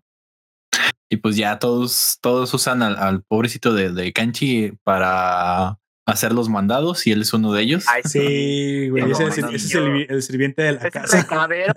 Lo mandan no, al Oxxo por cosas. Que, se supone al que Haruko es a quien contrataron para que fuera la sirvienta. Y después dice, no, yo nada más le hago caso a la otra. Pero tampoco le hace caso a la morra que se, se pasa. Sí, no, en lugar del Oxxo di 7-Eleven para que nos entiendan los, los de fuera de la, la tienda de conveniencia. La, el del convini. El del convini store. Así es, él se la pasa yendo. y no, no solamente esos, los, los malagradecidos como el es un robot, güey, pues no entiende bien de, o no sé qué le pasa, no compra lo que exactamente Yo le piden. Como un niño como de tres años a, a, a Kanchi. Le avientan las cosas Porque... a la cabeza, esto no fue lo que te sí. pedí. y el Kanchi, güey, pues. Llama todo servicial y hasta veces no un feo. sí. Pero aparte de unas cosas bien estúpidas como, no sé, exactamente te pedí leche de esta marca y no leche de esta otra. Pues an antes sí que el pobre robot fue y te la trajo. ya sé. Sí, y se me hace bien súper tierno porque de repente hasta se siente mal porque lo regañan o se pone tímido porque no sé, no me acuerdo qué, qué, es, qué es, lo que está haciendo, pero esta Haruko se asoma y le da vergüenza y, y se hace bolita para tapar lo que está, que está moviendo. Un amigo, ¿qué, ¿qué, qué, más personajes tenemos? Tenemos, tenemos a Kitsu Rubami, que es eh, una de las pocas más sensatas, digámoslo, en, en la serie. Es la menos humorística, pero es la, la compañera, es la teniente de, de este Amaro. Ujú, ujú. y trabajan eh, para detener a la médica, a la médica mecánica y pues suele estar enfocada en, en ver por qué tiene unas cejotas este su compañero que son Pero- falsas aparte. que son falsas Son postizas. ¿Qué, ¿Qué onda? Digamos que ese personaje está chido pero eh, queda un poquito desplazado con, con todos los demás porque pues no es no es parte de la principal las la podemos ver a partir de los últimos tres capítulos sí Sí, Ella tiene, menos, el tiene uno de los mejores echis de toda la serie, güey. De hecho, creo que es el único echi real, real de toda la serie, güey. Sí. Así porque la avientan al río y el río como es tóxico le deshace el vestido. Sí, solamente, o sea, es, es esa escena por lo que ella vale la pena ser recordada y porque, bueno, todo el tiempo se sorprende de las cejas falsas de, Las cejas de Amaro. Sí, luego también tenemos a la maestra que, que tiene por nombre es Junko Ujú. Pobrecilla, Como- le rompen dos veces el carro, güey. Sí, güey, es la, es, es la Godínez de esta serie, güey. No acaba de parar su, su carro. Sí. Aparte, seguramente es virgen y, y se sorprende con todo lo sexual y que intenta que todos los, los niños que van en, en secundaria que no, que no, que no vean No, cosas en pervertidas. primaria, son niños de primaria. No, son de sí, secundaria, no, son de primaria, porque dice que están, Están en, en sexto. 12 años. Ajá, es el último clase de primaria. La Ah, que es de sí, secundaria es Mamimi y por eso dicen, güey, porque anda con una vieja de va a la secundaria. universidad. Este. La- Mamimi tiene, die- eh, tiene 17, 17. y Haruko tiene 19. Ah, bueno, recordemos que a veces al decir secundaria, para en muchos países o en muchas traducciones, e incluye ambos. Para, para ellos, Ah, no, sí, la educación primaria es la del uno, de primero a sexto, y ya todo el resto es la educación secundaria, llegando hasta el último grado. Para México, recordemos que la secundaria solo tiene tres grados, y la secundaria dos, digamos, la venganza, es la preparatoria que tiene otros tres grados. Para muchos países, incluso para los gringos, Dos o tres. ya, ya la secundaria es la high school y es todos los que faltan hasta antes de la universidad. Sí. Sí. Yo creo que a eso se referían, mejor dicho, no, no que estuviera de quizás 14 No, yo, 15. yo vi que, sí, de- eh, bueno, en el que yo vi decían que ella era universitaria, güey. No, no, sí, está Es- muy mal traducido eso, amigo. Eso sí está de la chingada. Yo, yo, yo varias veces vi que estaba en secundaria y por la edad que tiene, debe estar en secundaria, no en la Debe universidad. estar en la prepa, exactamente. Bueno, sí, en la prepa. al menos aquí en México. Aquí en México. Y mira, vamos a decirle high school para que ya no hay, hay universalidad. Sí. Sí. Así es. Y luego tra- traemos a la Seto Kai- a la Seto Kaicho, A la güey. Seto Kaicho, así es. Eri. Erin Imamori, la presidenta de la clase, para así más. Y la única waifu español. ganona, amigo, al final. Ganó. pues sí, porque es la única y- que se no, quedó. y la- el único personaje sensato en toda la pinche serie, güey. porque al principio es no tanto. Y es la única mujer Bueno, sana que hay ahí, güey. eso.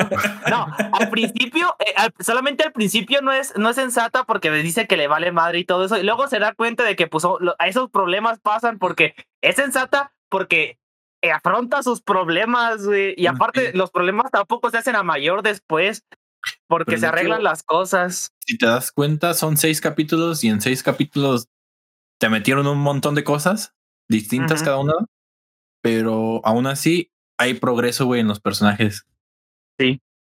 Exactamente. En todos menos en Haruko. En todos menos en Haruko. Sí, el- digamos que ella es como un ente aparte. De hecho, ella se Pero- revela como una manipuladora, güey. Al final, Haruko no es Sí. tan buena, Sí. güey. Realmente no es. es, el, ella es el motor ella que ella se- sería se el villano, güey, de esta historia. Ajá. En parte, sí, sí, sí, sí. Déjate las exactamente. pinches planchas gigantes, Haruko es la mala, güey. Haruko es Sí, la mala. Exactamente. Voy a hablar un poquito entonces de la- del argumento por encima antes de que entremos al análisis de las etapas que nos gustaron en la serie. ¿Sale?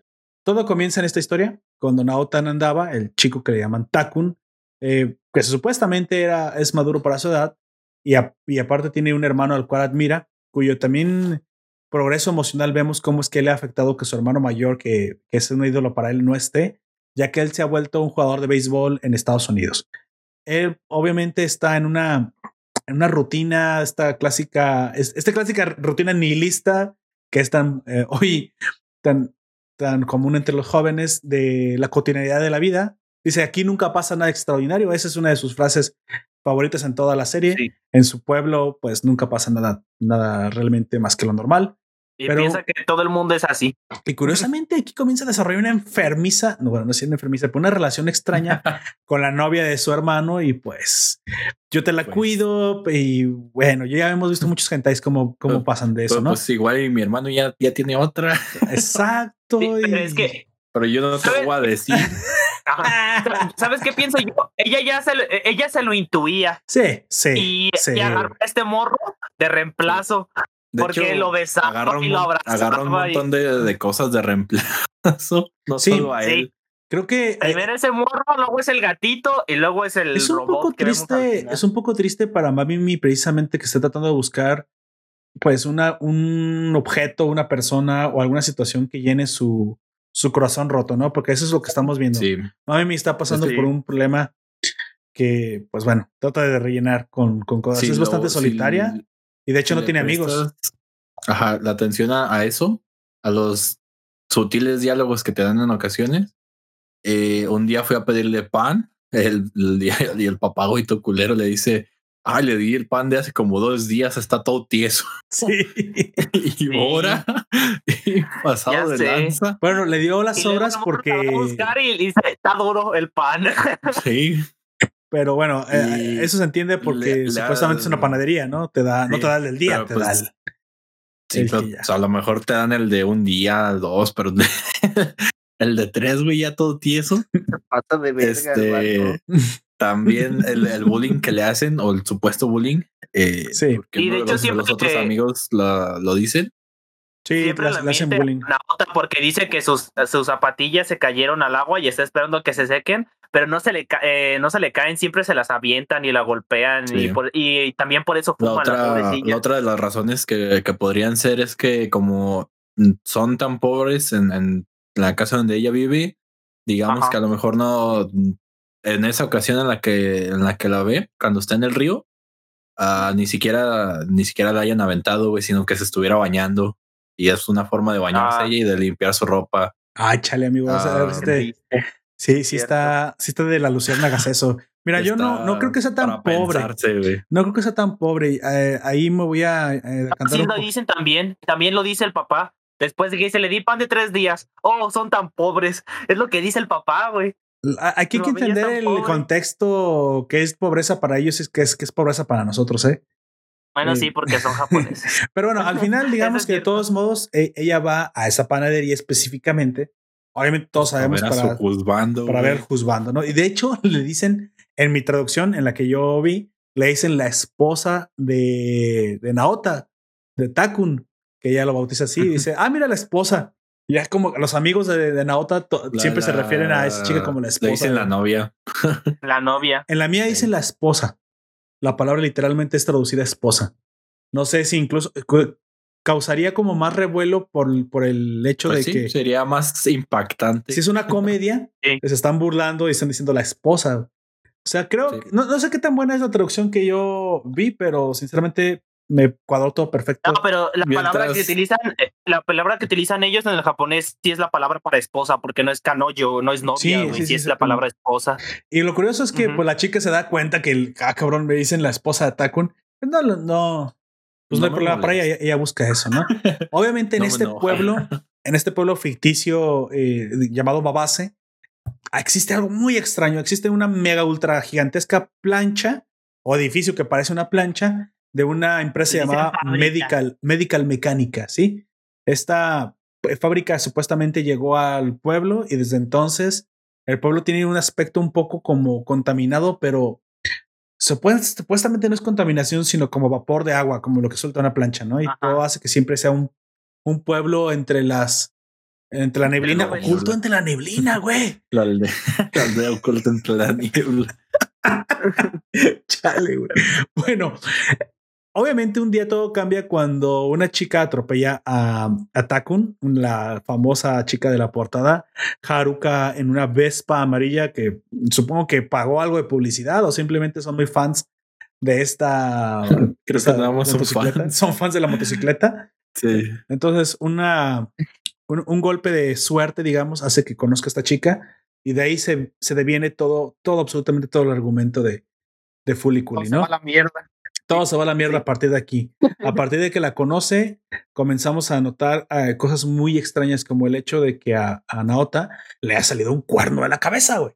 Y pues dices, güey, no, no salen cuernos de la cabeza así nomás porque sí. Aquí es cuando comienzas a pensar si la serie o, o, o es surreal o es una metáfora, como te digo, eh, incluso la misma serie se burla de sí misma diciendo qué es realidad y qué no lo es.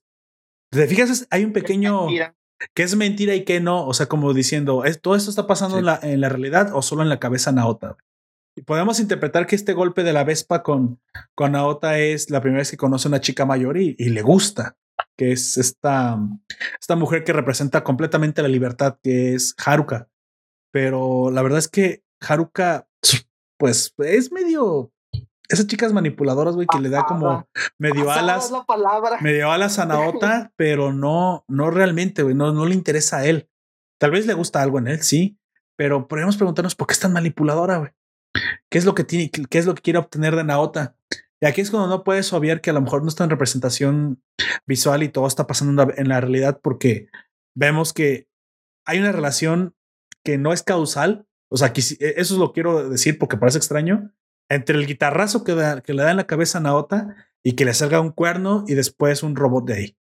No es causal, o sea, ella no lo causa. La pregunta aquí, y ¿Qué? aquí a lo mejor no lo puede decir Conter, ¿tú sabes por qué específicamente la cabeza de Naota fue elegida para que se saliera ahí Atomsk? ¿O simplemente fueron esas vicisitudes de la vida en la que fue todo coincidencia? Yo se lo doy por ser por la mamá, güey. Sí, no, o sea, en, es la única este... relación que, que sabes que hay. Yo pienso que simplemente fue casualidad de que le dio el putazo con la guitarra en la cabeza. Sí, exactamente. Es que es, es, que es casualidad, güey. sí, es se, casualidad. Se supone que la guitarra potencia esa conexión que ya existe en el cerebro sí. entre los dos hemisferios para crear el portal. Oh. Pero no, pero no todos son capaces, o al parecer solo los, los menores, porque cuando es golpeado, bueno, cuando golpea la cabeza de de Takun con Ajá. la de la Setokaicho, uh -huh. es ella la que la que abre el portal. Ah, al... Y no, sí, y no Takun. Oh, los golpes en la cabeza pueden activar el poder del portal NO. Sí. Mm. Ah, ok, eso sí es más lógico. Entonces, sí es causal, güey. Sí, sí, fue el chingadazo pero, pero de la guitarra. Te digo, no en, no en adultos, sino en los niños. Y que vivan cerca de la de la de Medical Mecánica, güey, porque al fin y al cabo la Medical Mecánica es la que la que sí. crea. Es que aquí te dicen que el que crea el portal es, en, es Atomsk. Él es el que lo crea, él tiene el poder okay. de crearlo, güey. Pero digamos sí. que el receptor es tiene que ser un niño bueno, de esta ciudad y no todos la pueden idea hacerlo. Es que es tan poderoso en el uso de ese, de ese portal uh -huh. que Atomsk puede robarse sistemas solares usándolo. Exacto. Exacto. Pero no, no sé si tal cual es de él la energía o es algo que, que todos podrían hacer. o en específico en este caso los niños, porque es en el, en el única, la única variable en donde la hemos visto. A ver, voy a decir una, intentó, una, teoría. Creo lo, que lo intentó con el papá, no funcionó. Todo, solamente algunas personas pueden tener, pueden ser receptores del portal. Digamos sí. que el, el, la coincidencia fue que al golpear a, a Naota se da cuenta que sí es un posible la, usuario. La, la, condición sería el, la guitarra y al parecer un golpe en la cabeza, ¿no? Que, ajá, alguien con ese portal ya abierto podría compartirlo con alguien más. Ok, me quedo con esa teoría. Entonces, cuando se abre la, el portal en la cabeza de Naota, pues tanto Medical, Mecánica y Atoms se dan cuenta que hay un portal abierto y que lo pueden usar, que es la cabeza de, de Naota. Digamos que no estaba buscándolo eh, activamente Haruka, pero coincidentemente al atropellarlo y después golpearlo, se dio cuenta que sí era capaz de usarlo. Y supongo que solamente los niños que viven cerca de la Medical Mecánica son aptos porque, bueno, es el, es el lugar donde se fabrican los robots. A lo mejor en otra ciudad no, tendría que ser en esa ciudad y ese niño porque, pues, argumento, güey, ¿sí? Porque no, por poder del prota. Bueno, dicho eso, porque también no, no, no vamos a encontrar demasiada explicación. Eso, eso no es tan importante. Lo importante es que le salió un robot de la cabeza. Y ahí es donde todo se va a la mierda, ¿no? Cuando literalmente le, le, le sale un monitor con patas y una, y una mano que se comienzan a pelear en su frente. Hábleme un poquito, amigo Jack, de esta escena. ¿Cómo vivió usted esta primera pelea de, de Fuliculi? El, el canchi contra la mano pachona. El canchi contra la mano pachona. Bueno, en- creo que en, en esa. Ah, güey, te nos, te nos vas. ¿Sí está? Aquí estoy. Sí, Ah, aquí está, estoy. es todo. Es que me alejé poquito y, mi, y mis audífonos dicen, no, ya no quiero escucharte.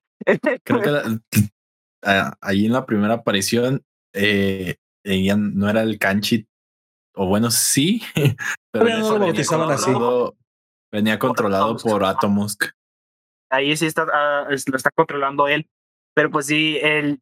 Bueno, cuando lo vi por primera vez, pensé que era un plátano del cuerno, güey, porque tenía forma de plátano y me quedé, ¿qué pedo?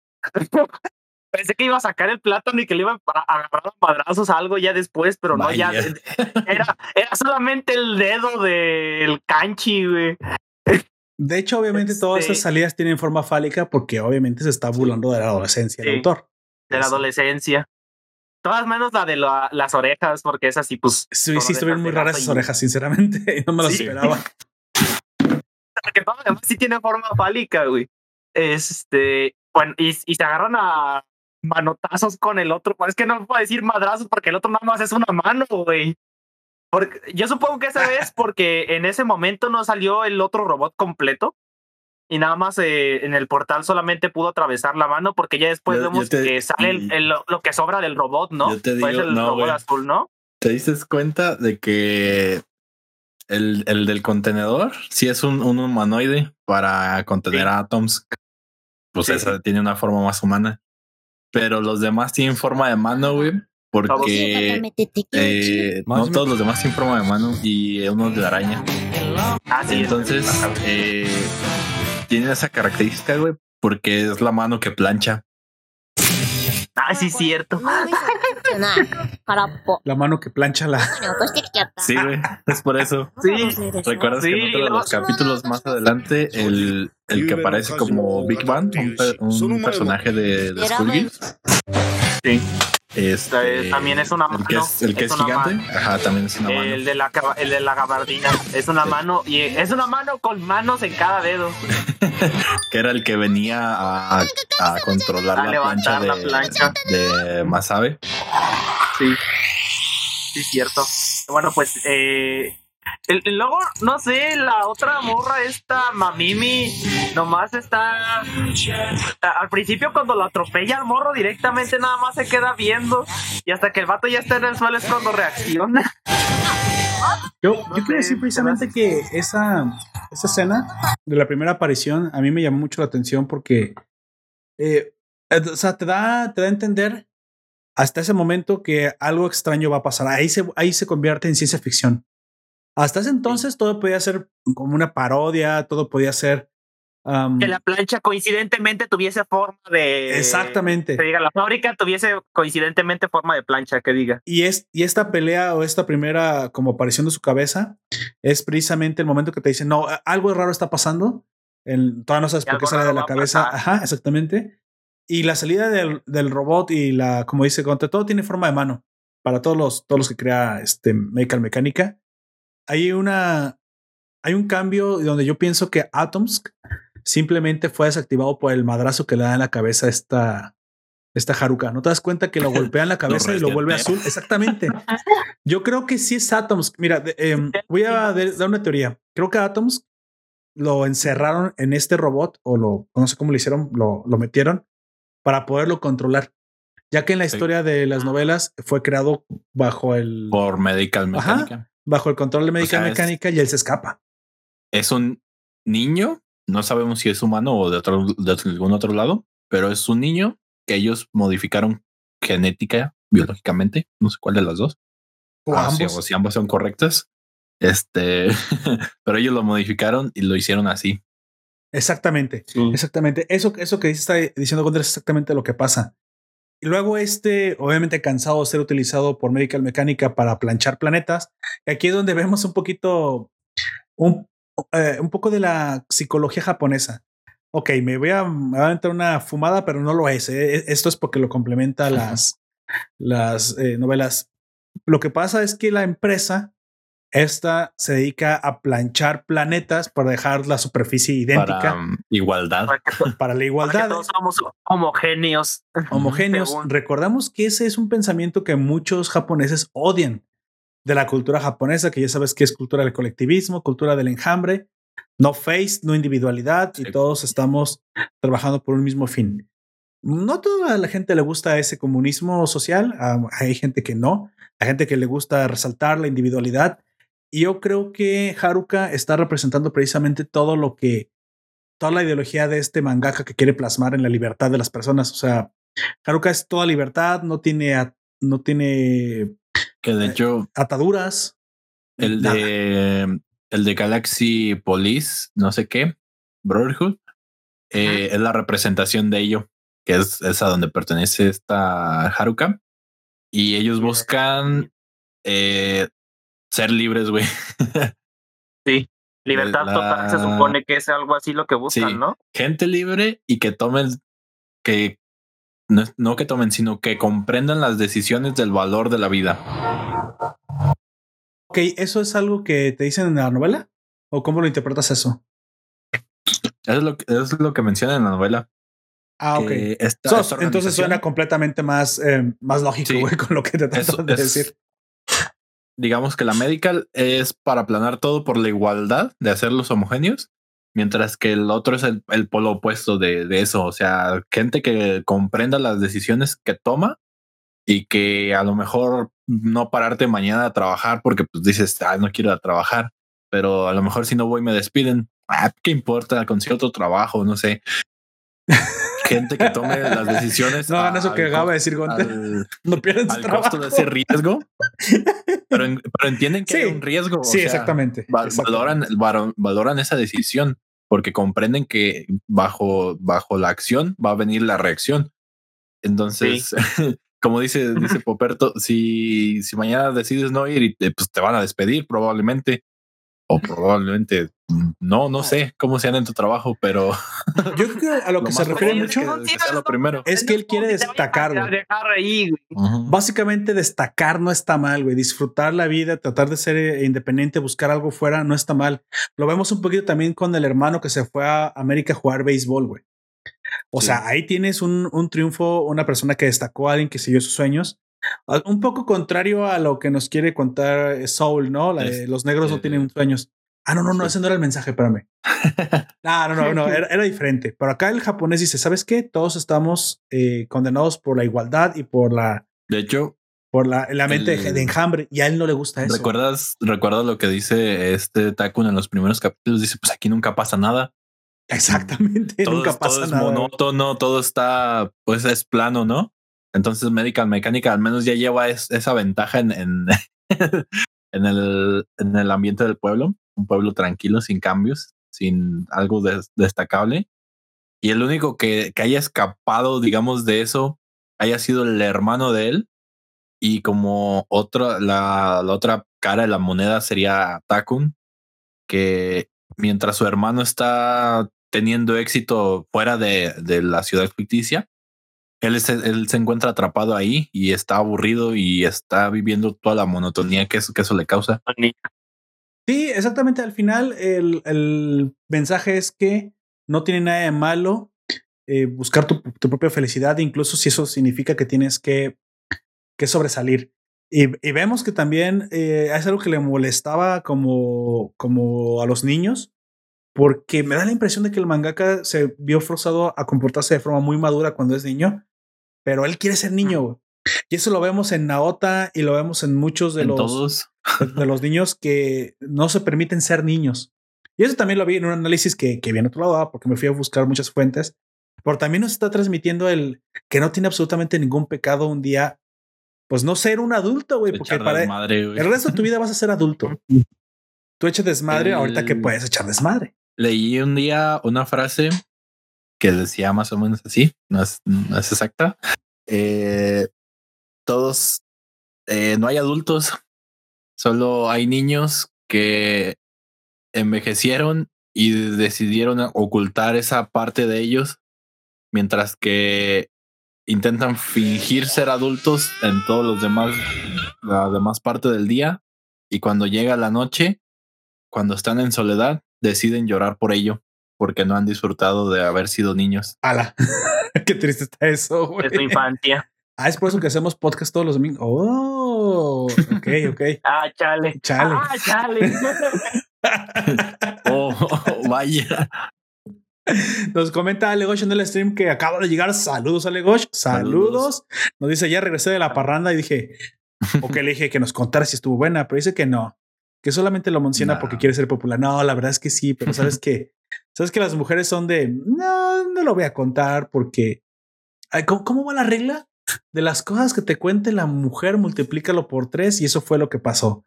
De las cosas que te cuente el hombre, divídelo entre tres y eso fue lo que pasó. O sea que las mujeres suelen ser reservadas, güey. No, ya ves, no, no comparten. Esa parranda estuvo bastante buena por lo que puedo leer. Y lo que te cuente a lo mejor un tipo es, ah, estuvo buenísima y hubo un montón de streamers y, y a lo mejor no, güey.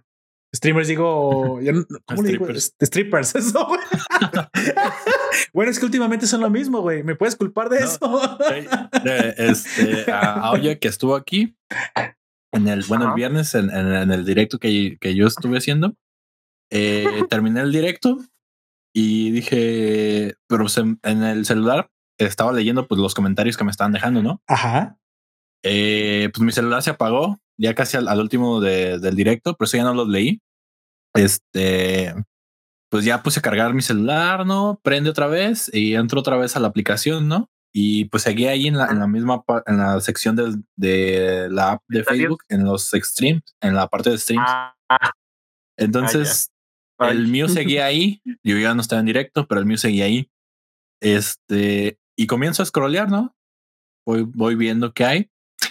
Y digamos que de, de cinco directos que alcancé a ver, este, cuatro eran de chicas casi desnudas, enseñando los pechos en tamaño Sí. completo, mientras el juego estaba así bien chiquitito. Y yo de, what the fuck. Y lo, lo- los ves y dos mil, tres mil personas viéndolas. No, no puede ser. Pues amigo, es- esa es la razón por la cual el Chaturbate y OnlyFans y todos esos están creciendo tanto. Al final yo digo esto, mira, las personas que se van a meter a un stream de ellas es para ver eso, no para ver el videojuego. Mm, Aquí no hay igualdad, No. obviamente los hombres nos tenemos que esforzar con mérito real. Y luego, luego, to- luego tienes que tolerar que el hecho de que lo logres, porque aparte suele ser más sacrificado, porque así somos los hombres, luego pues te acusan de que tienes alguna, algún privilegio, ¿no? Cuando el privilegio pues es haber nacido con boobs.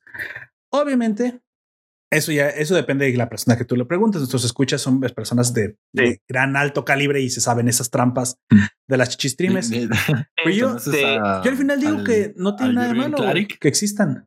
Sí, claro que sí, el, el máster Ah. del, de la mercadotecnia. Dice, el otro día vi un, un pequeño video que dejó en su página hablando de los millennials y dice, pues yo, yo soy como un millennial pues más viejo, ¿no? no, ya no entro ahí en, es- en esa, pero me considero como uno, visto como millennial, como como millennial, hablo como millennial, este, actúo como uno, ¿no? Dice, es millennial. este, no. Eh, dice la mayoría de mis alumnos lo son y que no sé qué. Dice, pero tienen un, un gran problema y es que no se enfocan. O sea, quieren tirarle a todo y no le tiran a nada. Les da el consejo Exacto, de dedíquense a una sola cosa, vuélvanse chingones, así tal cual se los dijo, vuélvanse chingones en una sola cosa. Dice, yo ahorita puedo hacer muchas cosas más, pero porque ya tengo la infraestructura y el dinero y pues, la experiencia. Pero cuando comencé, pues no tenía nada de eso. O sea, me tuve que enfocar en una sola cosa, vol- volver, volverte experto en una sola cosa. Y posterior a eso era Sí, de sí. que los millennials querían ser millonarios sin hacer nada. Dice, hasta el día de hoy no he conocido a ninguno que no, le, que no haya trabajado duro para ser millonario. Dice ninguno. Sí, claro, claro, claro. Esa es la. Sí. aparte, él critica mucho también la mentalidad de pobre, ¿no?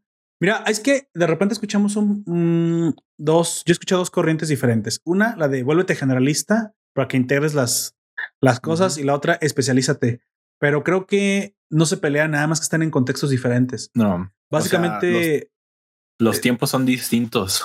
Cuando comiences a comprender una, una especialización, vas a poder a comenzar a integrar otras, otras ramas, Las generalidades. ajá, otras, otras experiencias, también si lo quieres llamar así, de distintos campos en los que no eres especialista, pero que se complementan entre sí. Y eso te va a ayudar a crecer en ese aspecto y a desarrollarte profesionalmente en los otros. Exactamente, yo creo que eso es lo que, lo que te trató de decir. Cuando te vuelves generalista es cuando ya comienzas a exactamente por aplicar a un camino que ya tienes claro. Creo que yo le entiendo más a, a, Jürgen, a Jürgen diciendo lo de la especialización como ve un, un nicho específico al cual te quieras dedi- dedicar. Lo generalista se trata de que aprendas todo lo relacionado a ese nicho que te quieres dedicar e incluso todo lo que puede apoyar a que crezcas en ese nicho. Pues primero elige uno, ¿no? No es que generalista es. No. yo- vamos a poner un ejemplo. Nicho, vamos a poner creación de videos de videojuegos, que es Ah, y que se volvieran este, digitales. Exactamente. O- otro nicho sería un podcast, otro nicho sería videos de YouTube. Como dices, luego todo al mismo tiempo, pues no, elige una. Ya que elijas esa, ahora sí, vuélvete generalista. Edición, creación de la portada, o sea, foto, audio, hasta fotógrafo te vuelves, pero es que todo lo estás integrando alrededor a, del a un nicho. solo camino. Ajá, exactamente. Y como no quieren hacer nada porque no se dan cuenta que para elegir el nicho hay que trabajar el mercado y para trabajar el mercado hay que vender. Y oh, sorpresa, lo que no sabe hacer el millennial es, es vender. Y yo me di cuenta en eso en mu- porque, a ver, mira, yo sé, yo solo sé, yo solía ser vendedor, bueno, todavía soy vendedor antiguo de, de cara a cara, mostrador. Sé tratar con un cliente cara a cara. Pero luego hay que ahora aprender a tratar con clientes, posibles clientes y potenciales clientes por virtuales. teléfono, por mensaje. Y, por y aparte de forma por- masiva, güey. Sí, güey. Porque una cosa es que tú Es hables con una persona de frente y con tu carisma y con tu confianza, luego Digamos que es. mm, No es tan diferente la venta por, por estos medios digitales, pero sí es, es algo que no te imaginas cómo hacer al principio, porque incluso a mí me ha pasado. Este no soy, digamos así, el, vendedor más, más bueno que hay, pero puedo vender así en persona, cara a cara, como dices tú. Puedo ofrecerte algo y que digas, ah, pues sí, sí me lo llevo, sí está chido, no sé. Este, convencerte, ¿no? De ello, como dices, con el carisma, con la confianza que les puedes generar, pero por un mensaje que es un poquito más, más frío, que son textos que, que a veces este, causarles esa, ese carisma y esa confianza es, es más difícil. Eh, tienes que tener un, un, pues trucos, mañas, no sé, algo. Y para- creo para que sobre la todo la disciplina y la periodicidad, güey. Te tienes que disciplinar, tienes que ser periódico y eventualmente vas a darte cuenta que a través del tiempo, si lo estás haciendo bien, van a haber resultados, sino que corregir. Si no te vas a dar cuenta que está mal o que está bien. De hecho, yo podría poner mucho el ejemplo de este mismo podcast que a través del tiempo hemos visto que está bien, que está mal, que les gusta, que no les gusta, pero no solamente eso, creo que cuando ya buscas un negocio en verdad o un trabajo en el cual vivir de verdad, nunca nada va a ser en los primeros dos meses, tres meses. Y creo que eso es lo que a mucha gente le, le frustra, ¿no? Es que no ve resultados rápidos. Es que no hay resultados rápidos, güey. No existen los resultados rápidos. La gente no Es te no conoce. te tiene que conocer, les tienes que aprender a vender y la verdad. Y pues es que, ¿por qué tengo que aprender a vender? Todo gira alrededor del maldito mercado. Ojalá que no existiera el mercado. Bueno, si no existiera el mercado, no podrías hacer No, nada de lo que te gusta. güey. no comerías, no tienes una tele. no Probablemente ni siquiera existirías, Sí, cabrón. ni siquiera existiría exactamente porque incluso las relaciones hay, hay un mercado de relaciones, güey. eh, Obviamente, cada quien compra lo que lo, más que puede comprar y es algo que a la gente le caga, güey. Porque esa chica no me hace caso y le hace caso a aquel que está más guapo. Yo, pues, pues, güey, es por eso. Él está vendiendo su imagen. Pero a lo mejor tú puedes vender algo que tienes. ¿Qué tienes que puedes ofrecer que le gane a, a Carita? Ah, no, pues este, yo tengo, y no siempre es el dinero, ¿eh? De hecho, no siempre es el dinero, es más la reputación y lo que tú sepas vender. No, pues que yo soy bueno, no sé, declamando. Ahí tienes a Gabriel García El Márquez. verbo. No, exactamente, El güey. verbo. El verbo mata El verbo carita, güey. carita. Y de ahí Mira, viene, el güey. O sea, este está eh, que esté carita. Y luego está que tenga dinero. Y luego lo que mata el verbo y el que y lo que mata lo del dinero sí. es este a la- el, el verbo Dice- hasta mero arriba. Exactamente. Ah, y ahora curiosamente eso es lo más difícil de hacer, güey. Porque el verbo. rompes todo, pues ya valió verga. Sí, bueno, entonces confórmate con. Pues bueno, confórmate, ah, pero obviamente Mira, el, el mercado de relaciones y el mercado de valores y el mercado de bienes y servicios son tan parecidos uno con el otro, güey, que simplemente son sabores Sí. de lo mismo, que es la genética del intercambio que tenemos grabada en el ADN, güey. Y a menos que dejemos de ser humanos, no vamos a dejar de intercambiar. Así que intercambias atención, intercambias. Por si podemos dar algunos tips, güey. ¿Qué te parece si hacemos uno para Patreons de cinco actitudes que te pueden ayudar a conseguir la chica como parte derecho? No parezca simio, pendejo. Este. Simio. sí, ¿no? O sea, güey, no te rasques las bolas enfrente de ella, güey. O sea, cosas tan sencillas de hacer. Usa una puta camisa, por el amor de Dios. Deja de usar esas pinches playeras de ACDC que nomás le gustan a tus amigos. Tú ponte una camisa, güey. No le haces que se burlen de ti. Te aseguro que te Y ayuda. tampoco te comportes como un simio. No te comportes Eh, como un simio. otra. Una, no le obviamente no le vas a aventar caca a alguien. O sea, Sobre todo empieza a aventar caca. sobre todo eso es muy, muy importante que tomes esta nota. Toma papel y lápiz y escribe regla número uno para gustarle a una chica, no lanzar caca. Sé que es la primera vez que lo escuchas y estás tan sorprendido como yo como el día que lo descubrí, pero no lanzarle caca a la gente puede ayudar a que consigas novia. Te lo Sí, antes de eso, Poperto siempre lanzaba caca. Sí, güey, y yo no sabía. Yo, y se molestaban y yo pensé, no estoy lanzando suficiente caca, güey. ¿Sabes? O sea, uno piensa que uno lo está haciendo mal, uno piensa, la, te pega durísimo la autoestima, güey. Luego dices, ¿será no es suficiente, güey? No está demasiado olorosa, eh, es demasiado cremosa, güey. ¿Qué debes hacer? Y luego te das cuenta que no, güey, que, que lo- no querían que le lanzaras caca. Güey, güey, inesperado. Inesperado. Completamente inesperado. Exactamente. Así es.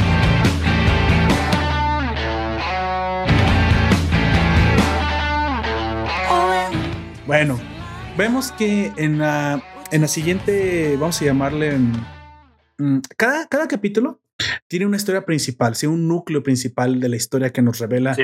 un poquito Algo más de que lo que lo mueve. sucede. Curiosamente se siente que son episódicos, pero están sumamente conectados uno con el otro. Así que yo les voy a llamar que tiene como mini arcos. Pero la verdad es que son, son este momentos que tú ya sabes que la mitad del episodio se nota que es drama, surrealismo, comedia, desarrollo de específicamente de la situación que está sucediendo con ese personaje. Cada, y cada capítulo tiene un personaje diferente. Y la, la otra mitad es como Power Rangers, ¿no? Al final llega el, Es como la unión entre, entre ambos. Exactamente. el- Y ya el anterior y el que continúa. y ya tienes que pelear con ese, ¿no? Entonces vemos en el segundo capítulo cómo Mami, Mami, Mami, Mami, Mami Samejima, ya güey, como 10 veces, nos dice que ella quemó la escuela, güey, porque la buleaban, porque no le parecía eh, suficientemente atractiva. O sea, ella tenía problemas desde antes. Y curiosamente Desde de aquí, Era, era pequeña. Exactamente. De aquí se deriva que después de este incendio, el hermano de Naota la salva y se conocen y se enamoran y pasa todo hasta antes de que la cambie por una, una gringa. Sí, muy probablemente con pechos grandes. Esta chica, como nos comenta Gunter, eh, va a la escuela que, donde están las cenizas, que todavía las- la, la odia, y, le- y se le aparece un dios, ¿no? Amigo Gunter, dígame, ¿cómo sufre esta aparición? ¿Cómo tiene esta, esta Pues- experiencia cuasi religiosa, Mamimi? Es algo, para mí se me figura así como muy teatral. Sí, es Porque- tiránico hasta la madre. Sí. Eh, el robot ya estaba ahí entre los escombros de la, del, del De la edificio, escuela. Exacto. pero él está escalando. Desconocemos por qué. Pero Está haciendo una investigación. ¿Te diste cuenta como que estaba buscando Ah, pistas? Está, es- está juntando piezas para hacer una casa como de, de pájaros.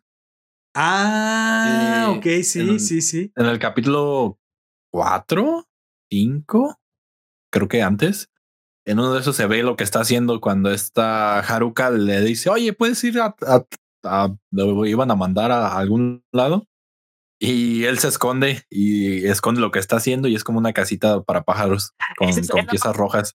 Ya que cu- cuando se, se avergüenza, sí, sí. Sí, este, ah, pues en este, en esta escena, cuando lo conoce esta Mamimi, eh, comienza la escena entre los escombros, escala hasta la, hasta la cima de ellos y comienza a flotar, pero así con un movimiento, como lo verías en- a lo mejor en, un- en una obra de teatro, de, pues, con una producción buena, de, de alto presupuesto, de esa, en las que los elevan con cables y pues se ve el, el- se siente ese como ritmo entre un movimiento de que está siendo levantado y no tal cual flotando, pero en este caso pues sabes que no hay no hay cables porque lo estás viendo. Lo estás viendo Y, flotar. sí. y para ella es como la aparición de un dios ante sus- negras. ante su soledad porque trae unas alas negras eh, como de un disfraz y una aureola. Y esto, todo es, todo toda esta escena mientras suena la canción, una de las grandes canciones de The Pillows de fondo. Y tiene esa mezcla entre algo, para mí al menos como algo romántico, pero también como algo de un milagro. no sé, no sé. Sí, exacto. Se, ¿Cómo se siente como que? Mami eh, estaba, estaba tan necesitada de creer en algo que, pues, básicamente, pues piensa que es Dios. Y luego no ayuda, no ayuda que le pusieron una aureola falsa al robot. Qué qué No, pero es que cuando eh, él ya la tiene, ¿no? no, se la pusieron, se la pusieron, no, no, no salió así de la cabeza de, de Naota. Le pusieron una aureola falsa que aparte se ve que está pegada como un alambre y a las falsas. sí. Y aparte todo el mamón se va hacia el cielo todavía con las manos juntas, güey. O sea, pinche robot. No, ¿Qué chingados? va, va así como con las manos como abiertas. Eh, pero, Va. pero juntas Sí. como, pero como querubín, güey. ¿Cómo se llama? E hincado. Es una T-pose el robot cuando va volando.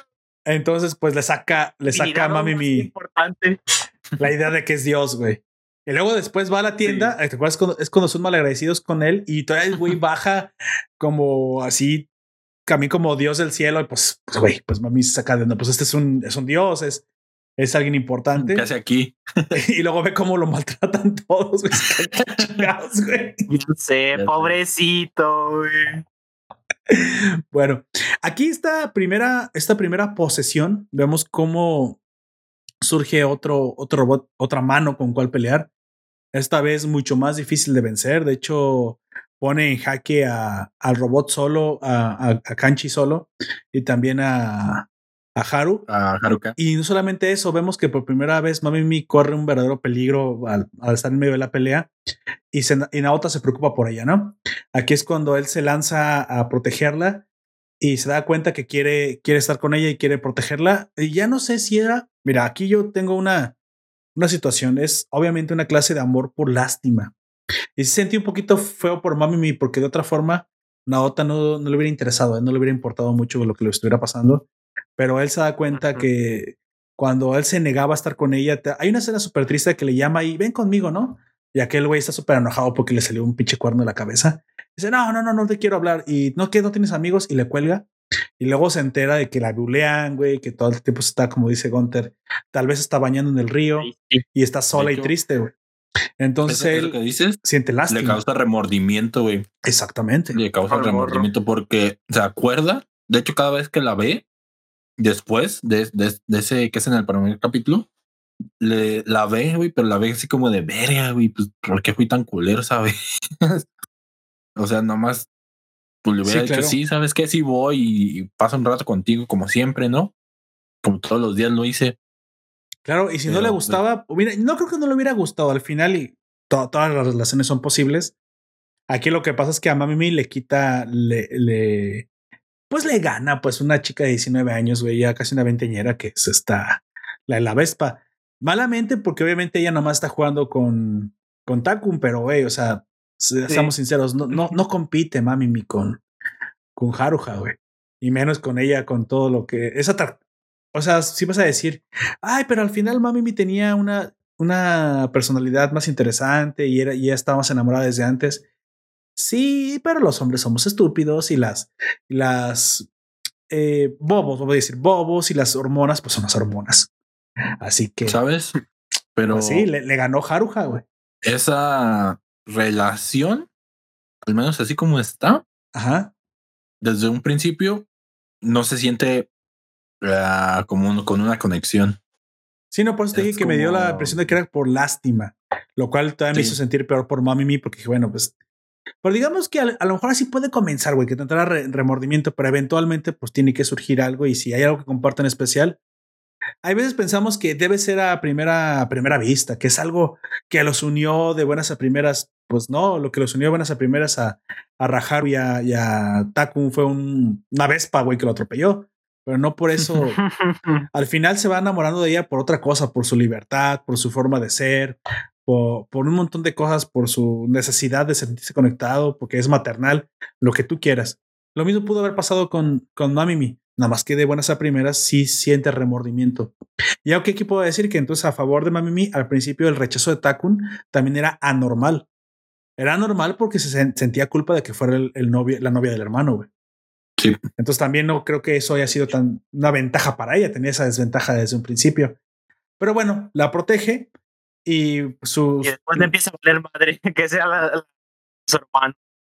Sí, obviamente, güey. Aparte, pues el hermano ya tiene otra, sí. pues dice, pues ni modo, güey. A la, a la cuñada se le... Bueno, Quiere. Se, se le quiere, se le quiere. Dejémoslo así. Así lo dejamos. Entonces sucede en la primera posesión, ¿no? Le vamos a llamar la posesión, que es el momento en que Haru, digo que Naota es tragado por el kanchi y ya es la, digamos, se vuelve otra vez el Atomsk combinado. Pero curiosamente da la impresión de tener más poder cuando se combinan. Y ahí, bueno, ya vemos una pelea súper épica en la que Atoms desmadra el otro robot y luego caga de feca a Naota, güey, el robot. Ah, es me dio tanto asco esa, un chingo de asco esa escena. Se me hizo bien curioso cómo incluso también el monstruo se convierte como en una gelatinita porque se va a hacer con la forma de la caquita. Sí, sí, sí. O sea, para no, no lo pudo escupir, no, no, lo tenía que zurrar. Y aquí es curioso porque dije, bueno, ah, ok. Aquí también tenemos otra relación especial. Parece que Naota es el único, o parece que tiene una relación especial con el robot y puede, pueden fusionar sus espíritus y volverse más poderoso. Yo pensé que era algo más, más predestinado, ¿no? Al fin y al cabo, la única coincidencia aquí es que Naota tiene el cerebro perfecto, la cabeza perfecta para poder eh, ser host o ser el anfitrión de un portal NO. Que curiosamente es el, el Es poder del no, güey. ¿Te fijas? El Sí. poderoso poder del no. Lo que muy probablemente, si, si haces la. tratando de escarbar un poquito al, al mangaka, recuerda que muchos de los japoneses tienen problemas para decir no. Los japoneses no te pueden decir que no, güey. Están, están No, educados es- para decir No, sí. no saben. No saben decir no. Va- entonces es liberador el no. De ser libre. Ajá. Exactamente. Exactamente. al romper el esquema, negándote a la monotonía que ya te dan día a día con las leyes y con todos los temas que ya tienen establecidos como cultura. Sí, o sea, él, él está. Renegando de la cultura japonesa. Él reniega de la cultura japonesa, básicamente. Pues bueno, vemos en la, en la siguiente, en el siguiente capítulo, cómo ahora la protagonista viene a ser un poco la protagonista de la primera parte, la chica que es la Seto Kaicho, la capitana. Vemos a esta chica que tiene, es, es la hija del alcalde y tiene problemas con su, con su vida porque en su casa tiene un problema. El papá es acusado de algún crimen y aparte está viviendo un, un divorcio de sus papás porque el papá fue infiel. Bla, bla, bla. Y eso termina por alguna razón extraña que les, les invito a ver si no han visto la serie. Termina siendo que comparta la, cam, la casa y la noche con Naota, ¿no? Y aquí donde vemos un poquito el, el, la relación en Que- que esta Está chica, medio güey el Naota. esta chica es la, podría decir que es la única chica que sanamente le gusta a Naota, güey. A la, la que de, de hecho, sanamente se preocupa por él. Y de hecho Sí. siente celos de la de secundaria, güey. ¿Te acuerdas cómo la, No, no, ¿Cómo la no más critica? de las de secundaria.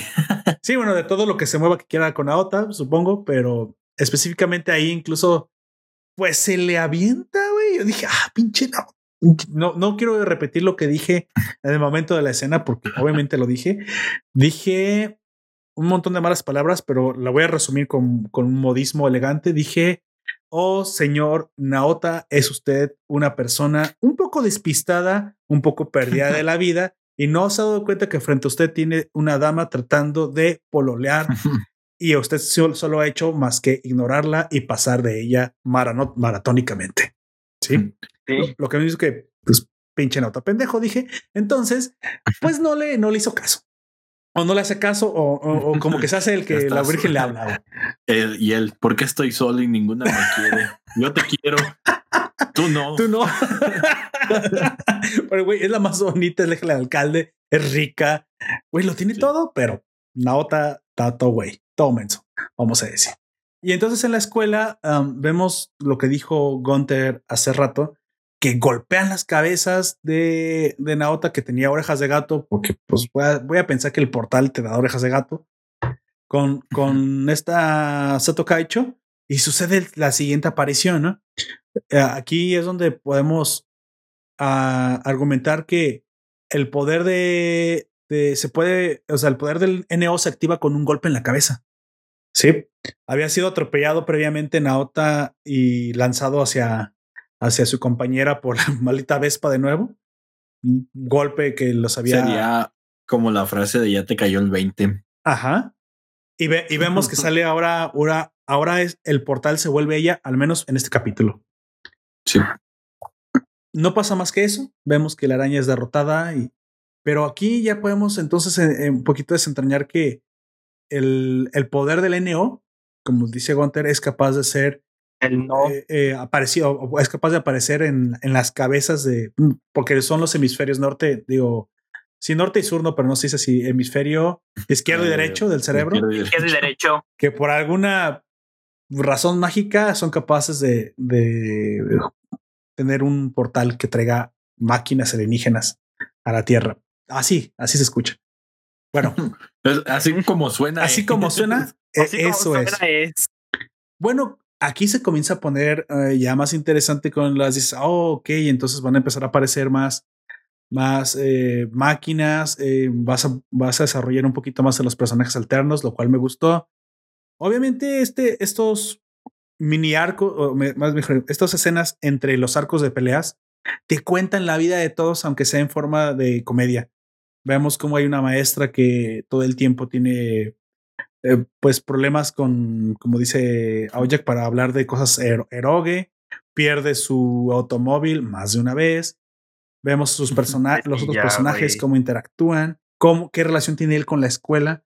Y aunque parece que no es importante, vemos los miedos propios de la infancia, güey. Y eso es a lo que me quiero referir. Este capítulo, ah, para mí, dejó un poquito de lado la historia original y habló un poquito más de lo que el mangaka quería hablar de, cuando eres niño. Ajá. Ah, que obviamente tienes miedo a salir en las obras, no quieres participar, tienes poca autoestima, la chica que te gusta o la que no te gusta, te hace caso. hace caso, el cómo los demás te ven. Eh, eh, esas épocas también en que traficabas revistas en la escuela, en la primaria, como tus compañeros. Y si fuiste hombre, qué clase de revistas veían ahí en el baño. O sea.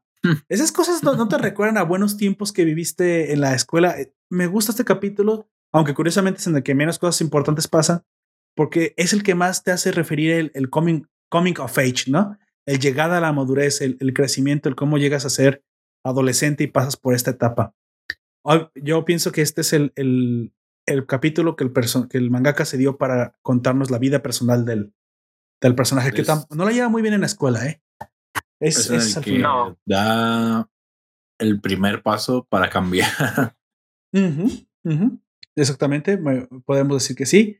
Las peleas, como siempre, o sea, las peleas son peleas, están súper bien animadas, todo el tiempo tienen una música impresionante, destrucción al, al por mayor y, unas, y unos encuadres pues magníficos.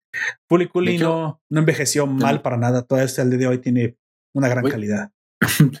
El día de hoy me di cuenta de que ya tiene 20 años de haber sido estrenada En el 2000, 2000, en el 2000. vaya. Pues para que vean, ha pasado. En- Déjate ¿Cómo pasa el tiempo? tiempo. güey? Ah, ¿cómo pasa el tiempo, güey? Así es. Eh, Chale. manga. ah, Aquí está. En 26 de abril del 2000. 26 de abril, no, pues sí, tiene ya sus, sus años, Bastante. pero no envejece mal. Yo he visto animes No. más nuevos con mal, con peor calidad, güey. Sí. Con peor que, Fully Sí. Y fíjate que cuando la vi decía, ah, esta serie toda chafa que no habla de nada, pero es que yo creo que no estaba preparado para verla. Ahora sí, como dicen, no, No. estamos preparados para tener esta plática, güey. Yo no estaba preparado para ver Fully Cooley. Ahorita vi Fully Cooley y De dije, hecho, qué genial, güey. también qué genial. te digo, yo le he visto al- algunas ocho veces Varias. esta vez. Es, sí, varias ya quizás puede que sean más de ocho, Pero así que recuerdo la primera que cuando llegué al, al material Ajá. fue cuando iba en la, en la prepa, en tercer cuatrimestre. Eh, me acuerdo que por las tardes llegaba y tenía tareas que hacer, pero veía anime.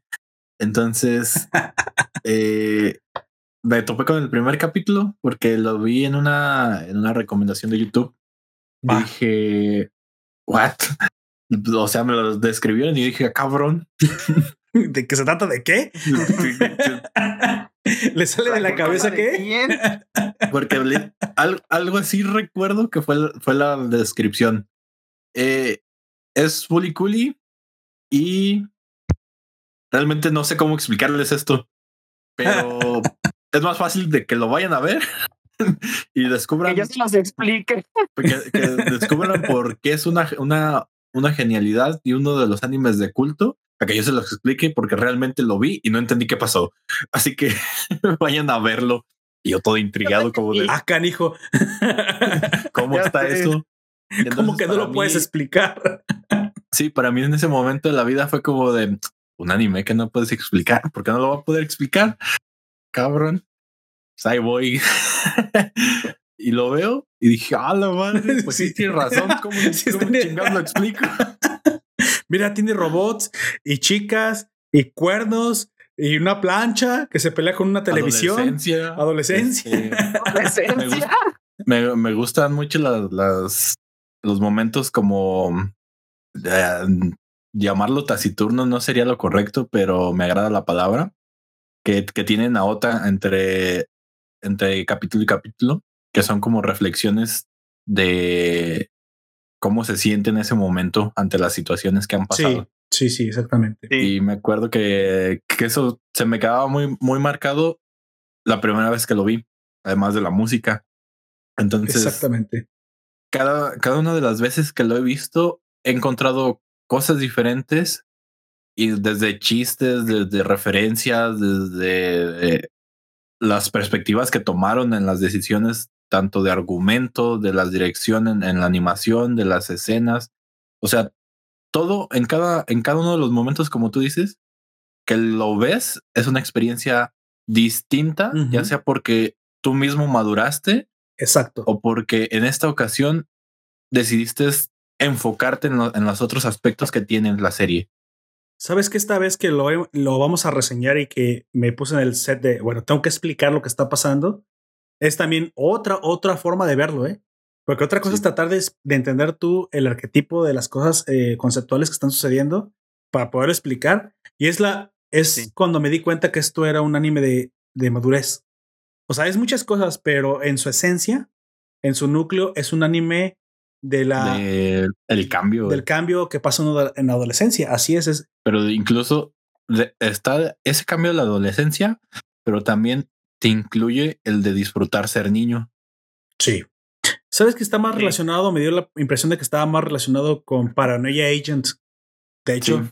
porque es un Se anime que te el- muestra una fan- la- el surrealismo como una Ah, herramienta para explicar el, el drama real que o la emoción real que quería explicar. Sí. En Paranoia Agent lo llevan el nombre, te quieren explicar cómo se siente la paranoia desde el punto de vista más loco que puedan. Y aquí te están explicando cómo es que uno cuando es chico es fully y coolly al mismo tiempo. ¿ah? Eres un tonto, un bobo, un inexperto que quiere llegar a ser cool. Básicamente Te- te- es el paso, el paso por la vida en el que también te sientes perdido. Y hay una parte en que eso es una referencia a otra referencia que vi, pero que literalmente Mami Mi tiene que hasta la pasa fumando cigarros. Hay un cigarro que se fuma en una Sí. escena de unos pocos segundos. Todo- todos No, los todos cigarros, los cigarros tienen escrito esa. El, Never Knows Best. Eh, Sí, never, eh, no one, no one knows best, que es literalmente No, es nadie. never. no, Never no one. Knows. No Never one. No, knows es best. never know best. Es never know best, Es, güey. o es nobody. Nadie nobody sabe lo knows. No, pero no es never, mejor. es nobody, güey. Nobody knows best. Nobody knows best, porque never knows best es nunca sabes lo mejor. Y nobody knows eso? best es, Es que es esa. Es que yo me Así acuerdo es. que sí es never, güey. Never, Es never, never best. know best en referencia a un libro. Acabo de buscar Never knows best.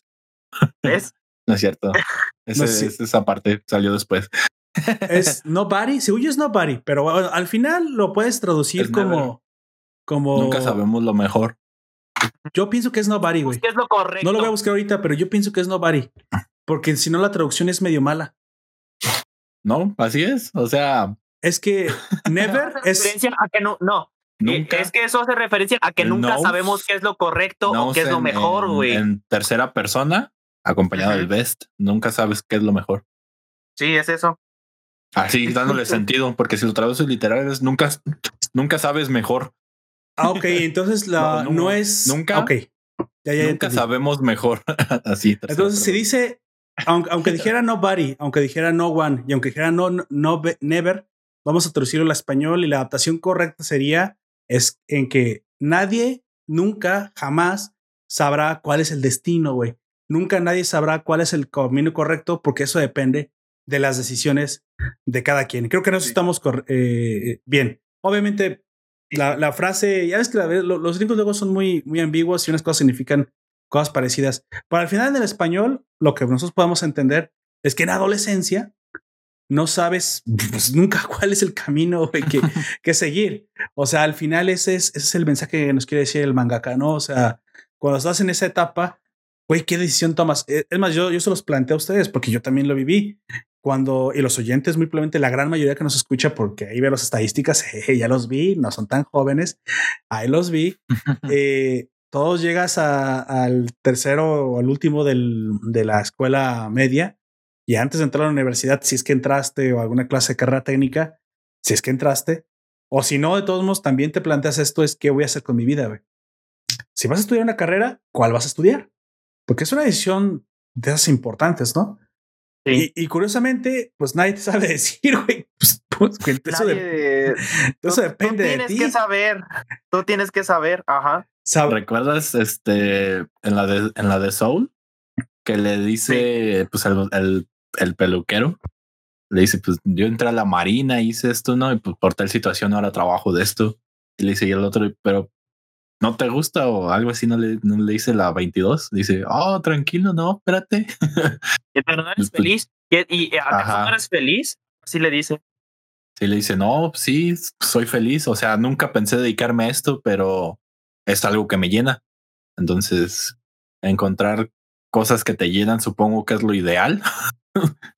Exactamente. Yo creo que la, la mucha gente se, se identifica con Mami Me, o todos nos podemos identificar con Mami Me y con Takun en diferentes momentos de nuestras vidas, Sí, porque yo no pienso que hayan sido incluso eh, personajes antagónicos. Creo que fueron las representaciones de una misma vida que puede suceder en, en- en diferentes momentos. Incluso tal vez puedas ser primero alguien inseguro como Takun, luego alguien perdido en la vida como Mamimi, y al final si obtienes una idea de lo que quieres hacer y te sientes hecho- libre como Haruha, pues tú puedes, ser- puedes ser esa misma persona en La- esas tres diferentes etapas de tu vida. güey. la resolución que se tiene para Mami al final es de que deja, deja lo que ya tenía ahí y busca su propio camino. Ok.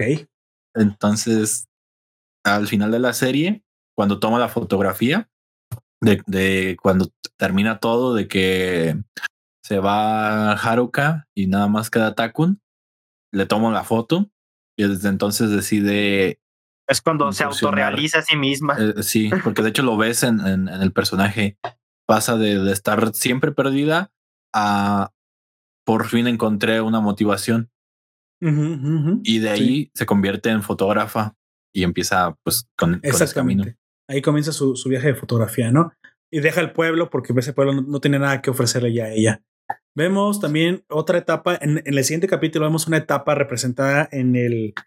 Yo, bueno, le llamo a esto el bateo de por primera vez, pero eh, la representación creo que el mangaka le quiere dar a, a este juego de béisbol es que es posible, es, es posible que seas etapas en la vida en la que tú te tienes que atrever a hacer algo que nunca habías hecho algo que te da mucho miedo y que a lo mejor eh, eh, ese es, ese es lo que, que te impide seguir o pasar página. Esa decisión o, o ese camino que no quieres tomar por miedo a que no te vaya a salir bien. Para Takun, curiosamente, es jugar béisbol, ¿no? Pero creo que es más profundo que eso. Creo que es el, el hecho La de que. aquí podemos decir que es el hecho de que se acepte que quiere ser niño, que sí quiere, que, le gusta incluso Haruka, que, mm, que no tiene nada de malo batear la, la pelota y parecerse a su hermano y que no necesariamente va a terminar siendo él. Creo que siento un poco resentido el hecho de que lo hayan abandonado. O sea, eso para muchos de nosotros puede ser muchas etapas en la vida, güey, muchas cosas en la vida o actos en los que nos dio muchísimo miedo participar. ¿Alguna vez ustedes participaron en declamación? Pues bueno, participar en Eh, declamación solista He participado. en la secundaria requiere Sí. pelotas, ¿sí? He estado ah, también solo enfrente de alrededor de 300 personas hablando. Exacto. E- Esos momentos cambian el, el no temple de una persona y no requieren mucho valor. Pero me asusta lo contrario. Tener que dirigirme a una sola persona y hablar por teléfono a veces. Tú solo imagina que está desnudo o no. No es que no sé. Es que digamos que cuando crecí, recuerdas que antes las llamadas no eran baratas. No, O sea, no, cuando, llama- cuando, cuando llamabas era por algo importante. Sí, sí, sí. sí. Entonces, por alguna razón sigo teniendo esa mentalidad. O sea, si, si le voy a llamar a alguien, va a ser por algo importante. Para avisarle algo, para saber este, si ocupa algo, eh, comunicar pues algo que necesita decirse en ese momento. Y Sí, aún, claro. as- aún así lo sigo haciendo, de hecho. o si no es tan importante, le mando mensaje. Si de plano no importa, pues no le mando nada. Y si ya mm, es, es relevante, pues sí hago una llamada. Pero digamos que, que durante un tiempo no me gustaba pedir comida a domicilio, güey, porque, Ah, carijo, ¿por qué? A ver, porque, porque les tenía que hablar por teléfono, güey. Me cagaban o qué? Odio a esas personas que te traen comida por dinero. No, sino como, como yo lo tenía como algo importante, así como de algo de emergencia. No, pues está muriendo alguien, ¿no? O así. Y yo le voy a pedir comida. O sea, sé que es su trabajo traérmela. O sea, a eso se dedican. Pero me daba pánico, güey, porque era como de what the fuck, ¿y qué le voy a pedir? Ni siquiera sé qué vende. O sea, no me sé el menú ni nada. O, o le, se lo pregunto, voy a sonar muy pendejo. Si, si le digo, llegan, tienen servicio a domicilio. Es como de, güey, de, "Pues sí, güey, pasa, estás hablando, ¿no? Sí, y, y no, y de hecho creo que se refiere a eso. O sea, cuando somos chicos nos dan miedo cosas que a, a lo mejor de adultos nos parecen tontas o ridículas. Pero es obvio que con el tiempo, con el tiempo tú lo ves así, pero en su momento es un gran paso. Creo que a eso se refiere todo este capítulo del bateo y que aparte al final vemos que, bueno, pasa por el papá deshidratado, que ya hablamos de eso, que está muy surreal. Curiosamente, Muy cabrón. muy, muy extraño eso. Pero creo que al final el mensaje es atrévete, ¿no? Y, y sí se atreve y sí batea, pero batea un, un, un ángel, güey, que caía del cielo. Me acordé de Evangelion, güey. Pues tiene sentido, también Sí. es de la misma. me, da- me da la impresión de que están Sí. referenciando a Evangelion porque cuando detectan en la Brotherhood de policía el, el ángel está en atmósfera. Dije, "Mm, es ese capítulo donde se dejó caer, donde se dejó caer con todo el ángel y lo tuvieron que Sí, detener. Si, si viste el mismo video que yo, sabes que el gato es el director de. Ah, sí, el gato. Bueno, el creador de, de Evangelion. La voz de gato es el creador de Evangelion, Ok. así es. Y aparte da la impresión de que yo al principio creí que era con quien hablaba como el superior de, de Haruka. Pero no, simplemente usaba el No, gato nomás para hablarle. estaba hablando con alguien. Ah, creo que usaba el gato para desahogarse, pero es como cuando tú le hablas al perro, ¿no? ¿Ya viste lo que hiciste? Sí. Ahora tengo, ahora tengo hambre y tú no puedes ir por hamburguesas y el perro te ve como que, ¿qué? Enséñame a manejar, pues, y dame dinero y iré por las hamburguesas. bueno, vemos en el penúltimo capítulo cómo, cómo Mami Mi se da cuenta que el, el amor que le profesa Takun no es tan sincero, güey. No es tan eh, honesto y que realmente parece que el corazón de Takun pues no le pertenece a ella. Lamentablemente ella quisiera que sí, pero mm, no es el caso. Se da cuenta que Takun y Haruka tienen una, una relación pues más parecida a la que él a la que ella quisiera y se niega incluso a, pues ya no, ¿cómo te, cómo te lo digo? Pues se niega ella misma que quería tanto esa relación a seguir con esa relación, pero no se lo puede decir, ¿no? Da, da- encuentra como que la forma de, de alejarse de, de Takun y Takun pues no, no entiende muy bien por qué, ¿no? Y no, pues que yo decidí estar contigo. Pero es que si es así, si es por lástima, así no, Takun. Sí, me da la impresión de que eso es lo que quiere decir. Sí. Sí. Y bueno, esta emos o esta drama emocional se dispara, que curiosamente es lo que te puede pasar en la vida, ¿no? Puede pasar que te corten o que cortes y es un drama pues bastante fuerte a veces, bastante feo, en, en algunas no, en algunas sí. Suele por lo general ser pues una, una situación no sencilla, sobre todo a esa edad, por pues varias razones, ¿no? Pero aquí dispara una emoción y que, que se que se representa en la vida real como literalmente un disparo de la cabeza de, de, de Takun, que es este enorme monstruo. Me da la impresión de que Medical Mecánica cada capítulo intenta con monstruos más poderosos y más fuertes, ¿no? El, el, el Sí. efecto que desea Medi- Medical Mecánica es que muevan la plancha. Me Sí. da la impresión, o sea que.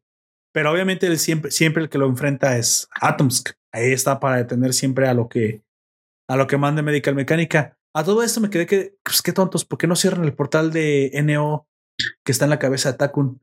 A menos que no puedas una vez que lo abras. Mm, Podría Ah. ser. O no se les ocurrió, o simplemente no pensaron que alguien haría un análisis de Fully Cooley preguntando eso.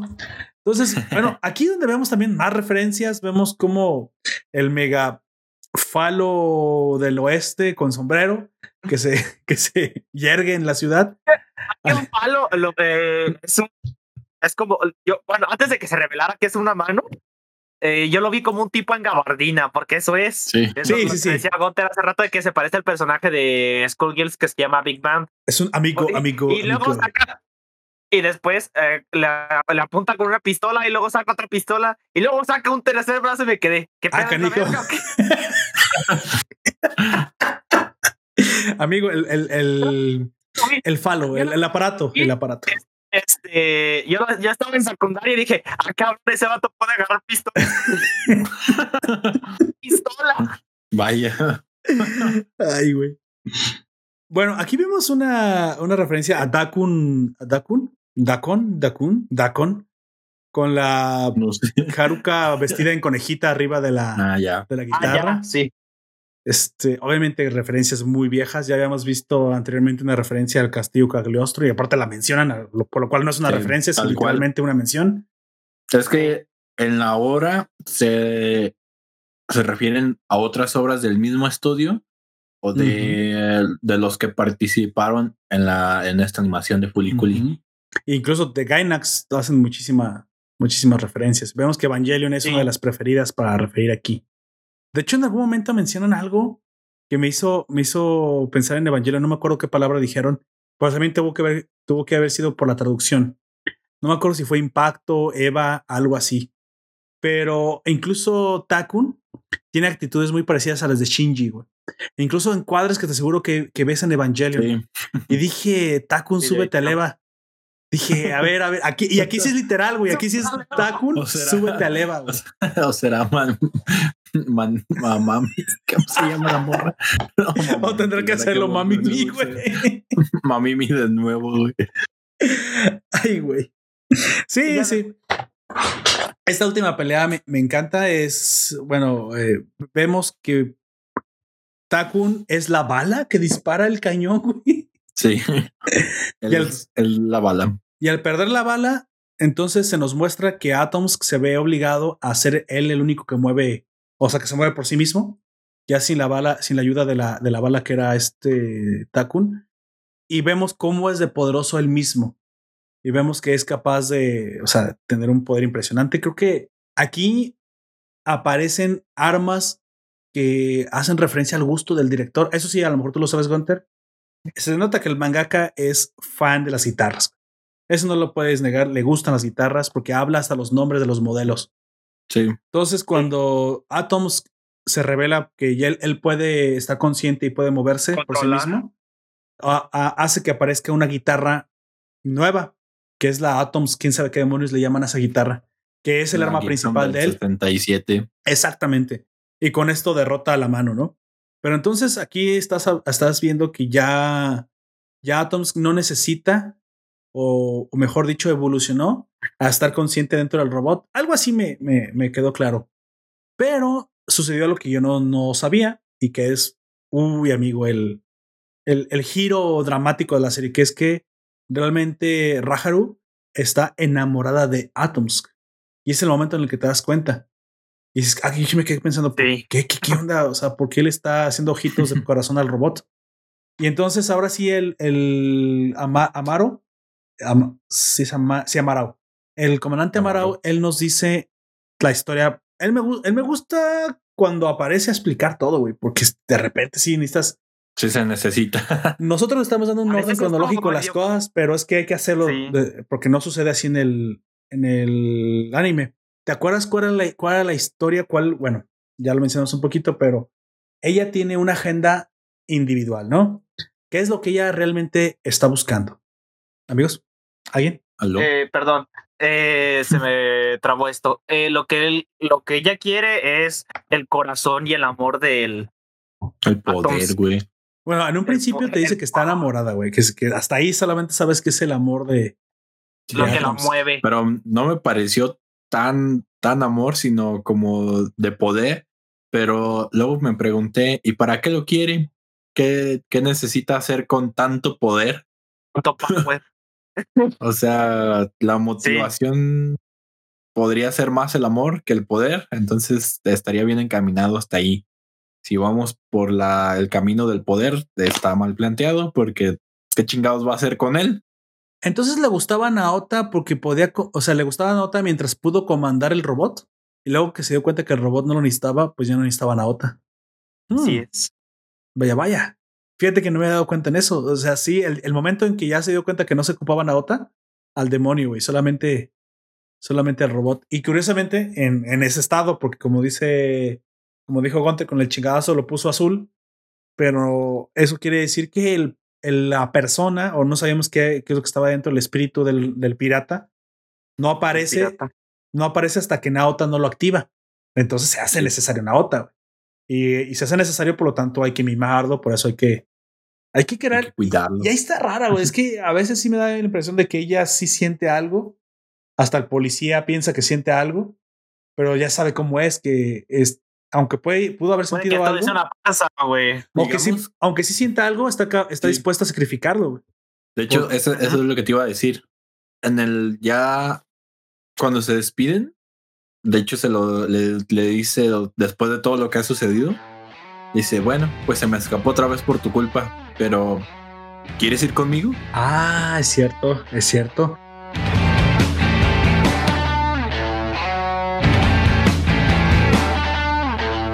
Llegamos directamente al, al cierre de la historia.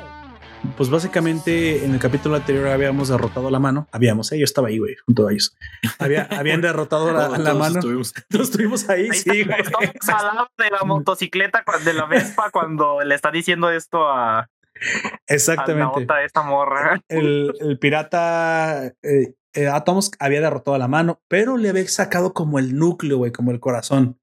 Este núcleo vuelve en forma de perrito y pues por alguna razón a Mami le, le parece pues buena idea alimentar un perrito mecánico con celulares y que crece hasta que ya no lo puede robó- controlar, ¿no? Le robó todos los celulares a sus, A la a clase, sus sí, compañeros.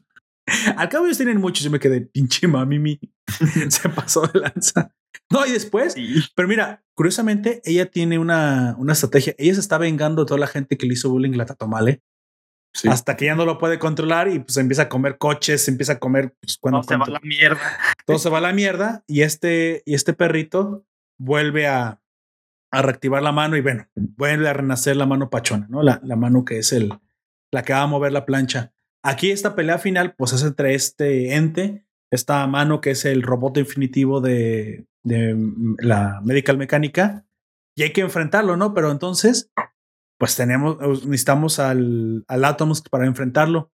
Aquí lo curioso es que eh, Naota se, de alguna forma, al, estar dentro de Atom, sale y se roba el poder, güey. O sea, él ya no quiere ser parte de Atoms, él quiere estar por su parte, pero se lleva el poder de Atoms, lo cual hace enojar a, a Raharu y vemos su verdadera cara, güey, su, su poker face se cae y se enfurece con él porque eh, literalmente le lo acusa de haberse robado el poder que ella quería robarse. El poder. Digo, Exactamente. O sea, sí es cierto. en esa, en ese momento en el que le dice, bueno, en el, Se en el que se emputó enoja por eso, Sí, se molesta. dije, güey, pues ¿para qué lo quiere? Pues mira, podrás decir que si es por algo loable, ella quiere derrotar a la Medical Mecánica. O no, Digamos. simplemente quiere el poder. quiere Sí, el sea, poder. es la ambición ahí. Es ambiciosa. Es- o, Sí. o qué haría con él después. Y es que al final creo que el mangaka no nos, no nos deja en el, en el lugar para juzgar si es bueno o malo al final. Porque de hecho recuerdas que cuando sale, eh, tiene como una especie de, de lo que llamaré cierre, porque no, no, no le encuentro otra forma. No. De, un- de un, de un cierre. Eh, igual al, al que ella tiene como brazalete en uno de sus brazos. Y oh, ambos es los dos reaccionan. Y no Sí, sé sí. si, si ya hay una relación previa a ello, porque son los únicos dos, los únicos dos Objetos. eh, objetos similares que nos presentan en la serie. Yo, yo creí que esa cadena que tiene en su mano eh, le servía para detectar a Atomsk, pero no sé exactamente Ajá. por qué le sirve para detectarlo, pero siempre apunta hacia él. Y como dije, bueno, a lo mejor como lo está buscando, debe ser alguna forma de, de brújula. Sí, algún, ajá. Pero entonces, a lo que vi es que ambos reaccionaban a, a eso, pero no Mm. sé la explicación del por qué reaccionan ambos. Sí, a lo no, mejor en si el, sea una dicen. no sé si a- sea una parte de Atomsk la que tiene, o si sea algo, como dices, una brújula diseñada para eso y que. Para reaccione por ello. Tampoco nos explican mucho en eso. O es una ¿no? referencia a una obra que no conocemos ninguno de los tres, que a lo También. mejor es de Gainax o de Eh. algo que donde había una cadena. Eh, y luego está eso, sí. Eso es cierto. También puede serlo. Al final creo que eh, otra vez retomando lo, el coming of age, esta última pelea yo la interpreto como el momento en que el chico pues por fin toma, toma el toro por los cuernos y le pues le confiesa su amor a, a Raharu, ¿no? Y es lo que pasa al final. Por fin este chico toma, toma valor, eh, convertido en el rey demonio, lo que tú quieras, ya con ultrapoderoso Super Saiyajin. Todo para, pues simplemente de, demostrarle que la ama, le da un beso y, y ahí se acaba. De hecho, ahí eso era lo único que él quería. Él quería el poder para poder tomar esta decisión, lo cual me deja pensando, todo esto lo hiciste para poder decir a la chica que te gusta que te gusta. O sea, eres capaz de eh, tomar el, el, poder del ente más poderoso del universo, hacer a un lado la medical mecánica, eso no interesa, ya la habían derrotado incluso en cuanto apareció este, este ente. Y solo, y solo con la única condición y la única eh, objetivo de, de, de, decirle a ella que él te gusta. Me dejé pensando, si sí es un comic of age, güey. Si sí es precisamente lo que le pasa a un hombre, güey. Es, eso es por lo que pasa, por lo que pasa uno, por lo que pasamos, lo que somos capaces de hacer por, pues, por la que nos gusta. Destruir el universo. Por aquí, por, en mi cuadra, por un pulito. Más jala un pulo, un puño de. Entonces, no voy a completar eso, güey. Que una, tan... que una yunta. Que una yunta, así es. Ese es el, esa es la, eh, como digamos, el análisis o la metáfora visual a la cual nos lleva a este momento, ¿no? Ya, bueno, volviendo a lo que podría ser el, el realismo o, o el surrealismo de ciencia ficción, eso logra, pues, que se manifieste Atomsk y se salga de su, de su encierro, ¿no? El momento en que muy probablemente ya este chico había decidido dejar, abandonar el cuerpo y devolver el poder, porque solo lo quería para, pues, para confesarle su amor. A lo mejor la, el alma libre de Rajura quiere ese poder para ser libre y no tener ataduras. Es que esa es la, la, la, metáfora que a lo mejor el mangaka nos quiere decir, porque recordemos que esto está mezclado con, las, con la psicología personal de las personas. Bueno, sí, ¿verdad? Personal de las personas. La psicología personal de este japonés que no le gusta la forma de pensar de, de una enjambre, de un, de un colectivo que es haz, llega a ser tus sueños. De hecho, muy probablemente um, a incluso a costa de perseguirlos. Pero para eso sabes que tienes que tener poder. Si tú quieres perseguir tu sueño, tienes que tener recursos, tienes que tener deseo y tienes que no conseguirlo. Poder sobre ti mismo para hacerlo. Sí, eh, podemos, podemos traducir el poder como a, a la voluntad. Güey. Entonces, bueno, volviendo a la parte sí, este, pues, surreal, se va, se va a Atoms ya libre y se va al espacio, ¿no? Y aquí es el momento pues que había tocado Gunter, el final voy a seguir a mis sueños, mis sueños no eres tú. Es más, puede que ni siquiera sea amor, a lo mejor Atoms no, no represente el enamoramiento de otro tipo. A lo mejor hasta representa lo que Raharu está dispuesto a sacrificar que es el amor por Takun, puede ir a buscar su sueño y Atoms representa ese sueño, güey. Que es el poder de realizar lo que tú quieres hacer. Y no nos dice qué quiere hacer, pero ella es súper libre. Pero Ella ella puede- quiere, quiere ese poder. Quiere ese poder. ¿Para qué? Sabrá Dios para qué lo quiere, pero ella quiere ser libre, ella quiere buscar sus sueños. Y en algún momento piensa que es posible que lo acompañe Takun o no. Fíjate que si lo piensas así, Eso es lo que lo Atoms no da- es una le- persona. le- cuando lo da a entender, pero exactamente entiendes esa, esa parte de, de, de la filosofía de las personas. Estoy dispuesto a abandonar todo lo demás, incluso el amor. pero por, pero por este momento te invito a acompañarme. ¿Qué dices? Ya es tu decisión, ya no es mía. O sea, yo te di la oportunidad. O sea que sí le corresponde, güey. Raharu. En- pero Naota ya ha cambiado también. No está preparado para tener esta plática. Ya no, ya no, no, está preparado para tenerla, pero en ese momento se da cuenta de que No es el tipo de chica que que, quiere perseguir, güey. No es, no es lo que quiere al- a fin de cuentas. Y ese es el momento en el que ha decidido quedarse ahí, güey. O sea, ya Sí, todo lo, todo- lo que ha vivido lo, lo conduce a tomar esa decisión y no a apresurarse y decirle, sí, sí, me voy contigo, pero no puedo respirar en el espacio y me voy a morir. Este, no, pues, ¿sabes qué? Mejor me quedo en la tierra. Entonces, O sea, si tú buscas tus cual- sueños en libertad, no es una mala decisión y de hecho pues, está No. su riesgo y lo puedes hacer. Y necesitas poder Sí. para eso. Por Pero- también quedarse y desarrollar tomar decisiones. no ajá. tiene nada de malo. Y No. menos si no te sientes listo todavía. A lo mejor yo lo veo de esta forma. Ella ya, ya, ya tenía la edad, ya tenía un momento en su vida que ya quería perseguir algo. Pero él, y ahora sí, no. no. por miedo, sino por decisión propia, decide que quedarse es lo más maduro que puede hacer. Y que si me lo preguntas también es lo correcto, güey, no tiene nada de malo. Y al contrario, puede ser lo correcto para él en su momento. A no siempre ir a perseguir tus sueños en el momento incorrecto es buena idea, güey. Sí, porque no estás, no estás emocionalmente maduro, porque te- no has aprendido lo suficiente, no has, no has desarrollado lo que te gusta. A lo mejor ni siquiera sabes lo que te gusta. Sal a buscar tus sueños cuando sepas qué sueño es.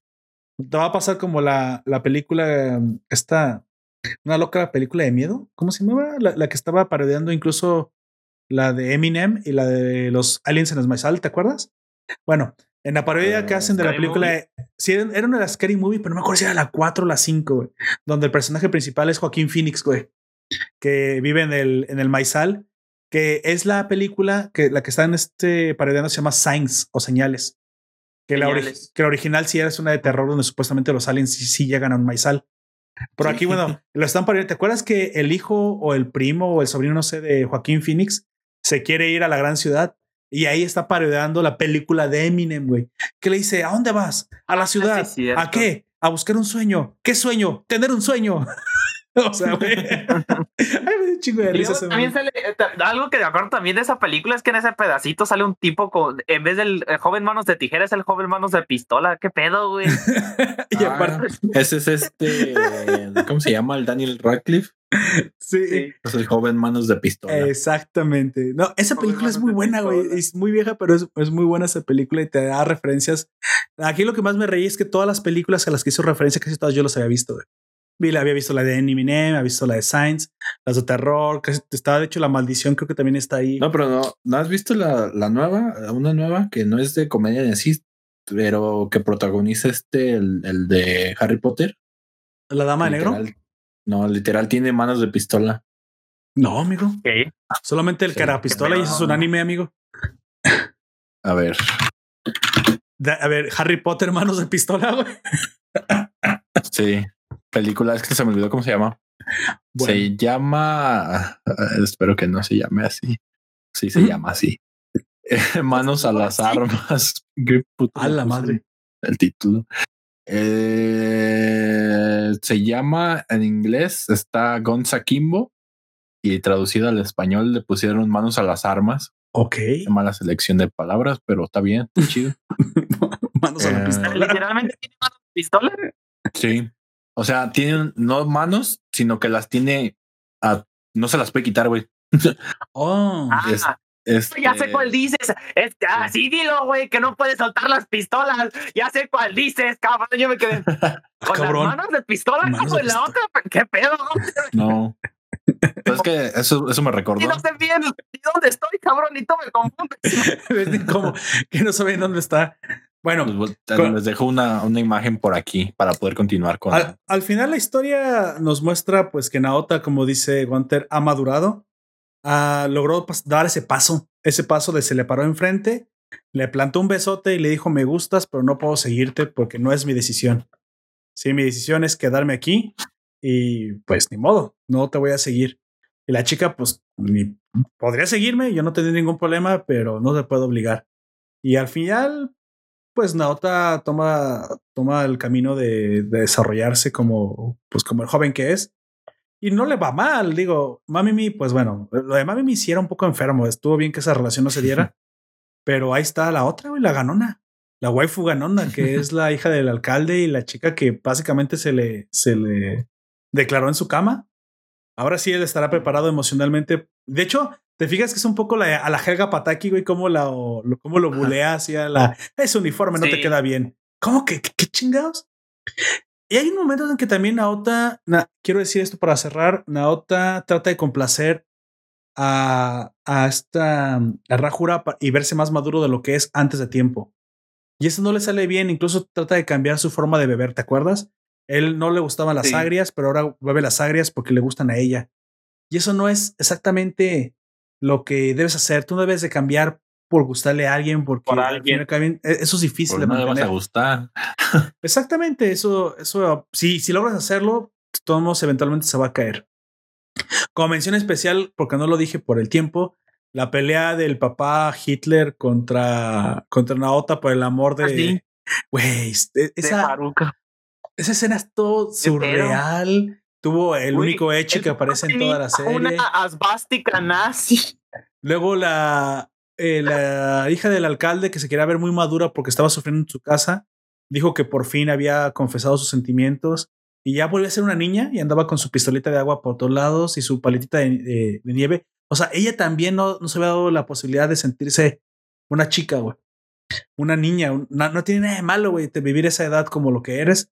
Y a lo mejor el mangaka tiene algún trauma o, o sintió que en su infancia no se le dejó vivir muy bien, güey. Porque acuérdate que a los niños japoneses se les pide ser adultos antes de tiempo. Entonces es algo Sí. también que te está mostrando aquí el mangaka que si no lo vivió, le, hu- le hubiera gustado vivirlo así, que se le hubiera permitido ser niño. Yo quiero decir que yo tuve infancia de sombra, de sobra, eso a mí no me pasó. Aunque sí tuve algunas cosas que mis papás me obligaron a hacer, um, um, como ir a estudiar inglés y eso, cosas que, pues bueno, me quitaron algunas tardes. Al final, pues no fue tan grave como, como a lo mejor lo que el mangaka sintió en Japón, ¿no? Que no te, no te, obli- te obligan a ser adulto, no, no es de lo que haces está bien. Pasar el tiempo con tus amigos a lo mejor no es posible para ti. Pero bueno, a lo mejor muchos en nuestros casos sí, a otros no. Y también ayuda a identificarse un poquito con el, con el mensaje de esta serie. Amigos, vamos llegando a la conclusión. Vamos a, habl- hablando precisamente de lo que más nos gustó. Jack, dime con qué te quedas de esta serie. Muy loco. Pero yo creo que lo que más me gusta en general es el personaje, el, la vasija en la que está metido Atoms, que es Kanchi. Se me hace muy adorable, se me hace como un, muy, un buen diseño. Luego mete unos buenos madrazos cuando lo. cuando- porque hay, hay, hay veces en la que está peleando él antes de que de tragarse a este a Naota, él también da unos buenos madrazos. Luego se traga a Naota, a Naota y el que lo controla es Atoms. Pero aún así, no sé, me gusta mucho en general ese personaje y luego también cómo se embeleza la otra morra por el mismo. A la, a la teniente. Ajá. Sí. Con eso la salva, según ella. Pero, pues, bueno, sí, es que sí la salva, ¿no? Pues nomás la levantó del agua. Tiene más Dios pegue un robot, güey. güey. Chale. Chale, se nos fue Jack. Acércate a tu micrófono, güey. ¿Me oyen? ¿Ya me oyes? Sí, ahora No. sí, sí. Todo lo que dijiste Ah. anterior no. güey. Eh, que tiene el, el robot tiene más pegue que el papá, dije. Ah, ok, eso no lo escuché, fíjate. Sí, sí, güey, yo creo que sí tiene más pegue que el papá. Y aparte, de, supuestamente, con, con la información que nos dicen las novelas ligeras, la mamá por ahí sigue. Ah, o dejó el papá, o, o, o quién sabe, a lo mejor ella siempre fue policía y bajó a la tierra. le hizo un hijo al papá y se fue. ¿Quién sabe? ¿Cómo Le está hizo eso? un hijo al papá. ¿Quién sabe cómo está eso? Pues bueno, amigo Gunter, ¿con qué te quedas tú? Eh, yo me quedo con la música, gracias. Sí, ca- Ok, Este, muy no, válido. gustan? Este, pues es, es uno de esos animes, pocos, en los que lo único que no me gusta es que no haya una continuación propia de la historia. Ya. Tenemos, tenemos las, las otras que son como una, la de Alternative, que es una versión, pues literal, como dice su nombre, alterna. Ajá. Y la de Progressive, que se supone que es la continuación, pero de ella no puedo dar mi opinión tal cual, porque Mm, nada más vi un capítulo. Es otra serie, güey. Yo, yo, Yo ni diría que es una vi, continuación, güey. Y, y eso es lo que dicen la mayoría de los resúmenes. O sea, la mayoría de las personas o quienes ya la han visto es que es otra serie aparte. Sí, Entonces, diferente. Mientras no haya algo más, probablemente puedo leer las, las, las novelas. Entonces, de ahí conseguir más información. Que igual no creo que me den continuación de ahí, pero eh, sería algo, bueno para leer.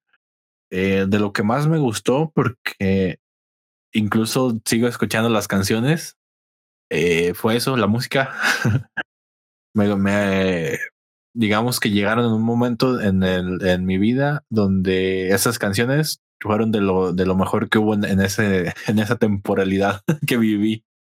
Claro, a veces una obra, una, una canción, incluso hasta una película, marca eh, precisamente nosotros una, una, una, una profunda, una etapa, güey, o sea, una, una- un un profundo mensaje, una profunda moraleja, porque en ese momento nos identificamos más que nadie, ¿no? O sea, y después ya nada más es nostalgia. Sí. Es lo que nos pasó ahorita. De hecho, hace, hace rato que no, cuando no llegabas, hablé de la recomendación que dio di que fue el Castillo Cagliostro. Para mí, Lupin no, nunca marcó parte de mi infancia porque no lo vi. Yo lo vi ya de adulto y aunque me parece, lo pude ver de forma, digamos, imparcial, diciendo lo bueno y lo malo de la obra. Pero obviamente Jack me dice, yo no puedo ser imparcial. A mí me gusta cuantas veces lo vea porque para mí Lupin me recuerda nostálgicamente a mi infancia. Y eso pasa siempre, güey. Morrillo, pues, hay, sí. hay cosas que yo te puedo decir que no soy imparcial cuando las, cuando las narro porque no estoy recordando nada más la pura, la pura acción, la pura escena, sino que estoy recordando lo que me hizo sentir en ese momento y eso, pues bueno, Es lo como, hace más grandilocuente, es ¿no? Lo vuelve... como para mí lo de El Castillo Vagabundo de, es posible de que sí, Ghibli. exactamente. Este, la primera vez que la vi, la vi en la televisión abierta. Entonces fue algo nuevo para mí. No, no, exacto, exacto. O sea, había visto otros, otras animaciones, otros animes, pero no había visto algo como el Castillo Vagabundo. Y yo no sabía qué era exactamente, pero algo de, de, de todo, la estética, el ambiente, la trama, o sea, todo eso me había atrapado. Y dije, wow, pues, eh, Que estoy, viendo, ¿no? ¿qué, qué es, ¿qué es esto nuevo y por qué lo están pasando aquí? ¿Qué, qué ha sucedido allí? O sea, ¿Qué es nunca, esto? nunca Claro. me hubiera esperado, Sí, digamos que lo que había visto, porque por alguna extraña razón mi, mi yo pequeño, eh, los programas que veía eran eh, Los Caballeros del Zodiaco, Bob Esponja, eh, eh, a veces poco yo, ¿por, por qué? ¿Quién sabe? Pocoyo. Poco yo. Sí. y algunas otras series así, pero eran como muy distintas unas de otras. Las pistas de Blue, recuerdo que veía mucho las pistas de Blue. Eh, Pokémon, todo, todos los, los días antes de, de, de comer. Art Attack, güey. Es- caso. no, Art Attack no, Art Attack lo vi como hasta los 16 Ah, y pocas, pocas veces. eh, le- te- otra cosa que vi también muy joven fue la, la naranja mecánica. A la madre. Como a lo mejor eso no, no, tanto bien, amigo, ver eso. Este, no, pero, o sea, re- hubo, hubo materiales en específico que vi en momentos específicos Claro. por una u otra razón que, como dices, te dejan marcados por, por, Ujú. el, Exactamente. im- por el impacto de, de esa grandeza. Por el momento, yo creo que lo más la más referencial puede ser la música. La música que escuchaste cuando estabas en la prepa va a ser la música que escuchaste en la prepa y por lo tanto tiene cierta potencia, tiene cierto anclaje. Voy a usar, usar esa palabra, anclaje, güey. Que es lo que me parece De, más de hecho, correcto. la música de esto, y pues con obvias razones, porque después ya ahorita me enteré cuando estuve investigando un poquito más. Otro de los animes que me gustan muchísimo de- y de hecho es musical es de es, es, es Beck, que Oh, lo- Beck, sí. de, de, Mon- de Mongolian Chop Squad, sí, pero tiene la participación de, de Pillows en, en ese anime también. Entonces, es, es, esa es soundtracks formaron parte de mi prepa, en las cuales pues, me identifiqué con las canciones, con el ritmo, etc. Pre- Y, precisamente por eso ahorita Fully Cooley pues te marca tanto la música porque obviamente Sí. está anclado Güey, a estos recuerdos. O sea, yo cuando, yo cuando escucho la música, o sea, ya la he visto una, dos, tres, las veces que quieras, pero cuando empiezan las canciones, güey, la piel se me eriza y digo, verga. Y, y te acuerdas de exactamente, pero de hecho ah, ya no es una sola me- un solo media, es transmedia. ¿Recuerdas la pelea? Ya no sabes si es la pelea por la canción, la canción por la pelea. Es que todo se mezcla.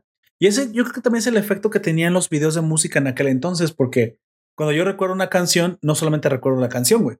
Si tenía video de música, recuerdo el Sí, video de música video. y lo que yo estaba viviendo en aquel entonces, así que todo se vuelve parte de exactamente lo mismo. Así es. Y bueno. Entonces, Vamos. compártenos cuál, cuál ha sido para ti. Fíjate que fue muy difícil, güey. Aquí sí dije, hubo tantas cosas que me gustaron y a lo mejor hasta tú mismo te dabas cuenta que yo iba a tomar esto del lado más filosófico y que esto daba Sí. mucha cañita, güey. Pero me voy a ir por lo simple, lo simple porque aparte soy un, soy un, un- un romántico simple. Me encanta el que tengas que tomar una fuerza tremenda para poder declararte, güey. Y para mí es que nunca fue fácil, güey.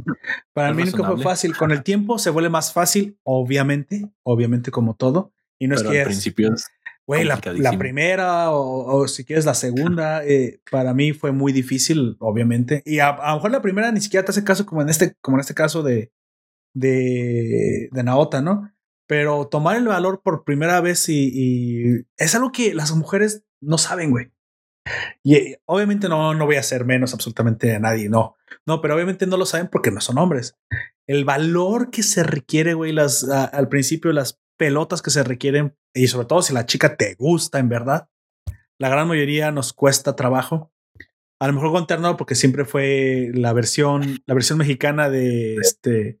¿Cómo se llama este, este güey de Venecia? Eh, mierda. no sé. No se llamaba así. El güey, Estoy seguro, no se el güey de así. Venecia que hasta las monjas se tiraba, güey. A la madre, qué pedo. ¿Qué pedo? Sí, Este, no. No. sé cómo se llamaba. Casanova. sí, sí. Casanova, güey. Ah, casa. Pero como Este- Gunter es Casanova versión región 4, pues él no tiene esos problemas, güey. De Don Juan Tenorio. Oh, bueno, ¿Cómo se bueno, llamaba ese vato? la diferencia es que Juan Tenorio Sí, Don Juan. ya, ya conseguía las chicas ya viejo porque ya manejaba el don de la palabra, güey. Verbo, mata Sí. carita, mata billetera. Pero Casanova no, Casanova era hermoso. Básicamente era el vato más guapo en siglos en Europa y pues bueno, se tiraba hasta las monjas. Hasta las monjas evi- no Eh. podían evitar este. Recuerdo que, que de las primeras veces que lo intenté sí fue muy difícil y fue así como de, ah, ¿por qué no le gusto? Y ya conforme fui aprendiendo, eh, pues la experiencia no hace el maestro. Ujú, ujú, Y en un momento fue como de, pues si no le gusta, pues no hay problema. O sea, no la puedo obligar. O sea, menos Sí puedes, pero es un delito, güey. Sí, pero pues no, no resulta. Cállate, y ahorita como están las cosas y yo diciendo ese tipo de cosas. Bueno, este, ahorita van a pintar mi cara, mi cabeza, digo. Mi casa, digo, mi cabeza, mi cara, todo me van a pintar, güey. Si saben dónde vivo. Bueno, yo nada más quiero decir que me, me gustó mucho. Esa, esa parte fue. Y es que representa no nada más eso, o sea, representa cuando tienes que tomar decisiones real- realmente importantes. ¿A qué universidad te vas? Yo que yo viví eso. Eh, el sí a la hora de casarte. Yo que ya viví eso. Este, las primeras novias. El, la primera, no sé, cosa realmente importante, la primera, hasta, ¿por qué no? Entrevista de trabajo en una empresa que realmente quisieras entrar. Ah, bueno, eh, muchas cosas para muchas personas puede ser esa primera decisión, una decisión en la que requiere- requieres mucho valor, pero como me soy un romántico, a mí me gusta el que Naota, un chico de 12 años, agarre el, el poder, el valor para decirle, me gusta. y se vuelve hombrecito, güey, porque aparte le planta un beso. Entonces, oye, es una, creo que es un valor que en lugar de que te dé ansiedad, mira, a- esa es la forma correcta, güey. ¿Te batean o no te batean? Como dice Gunter, eso no importa. Tú ya tomas, tú no te vas a quedar con las ganas.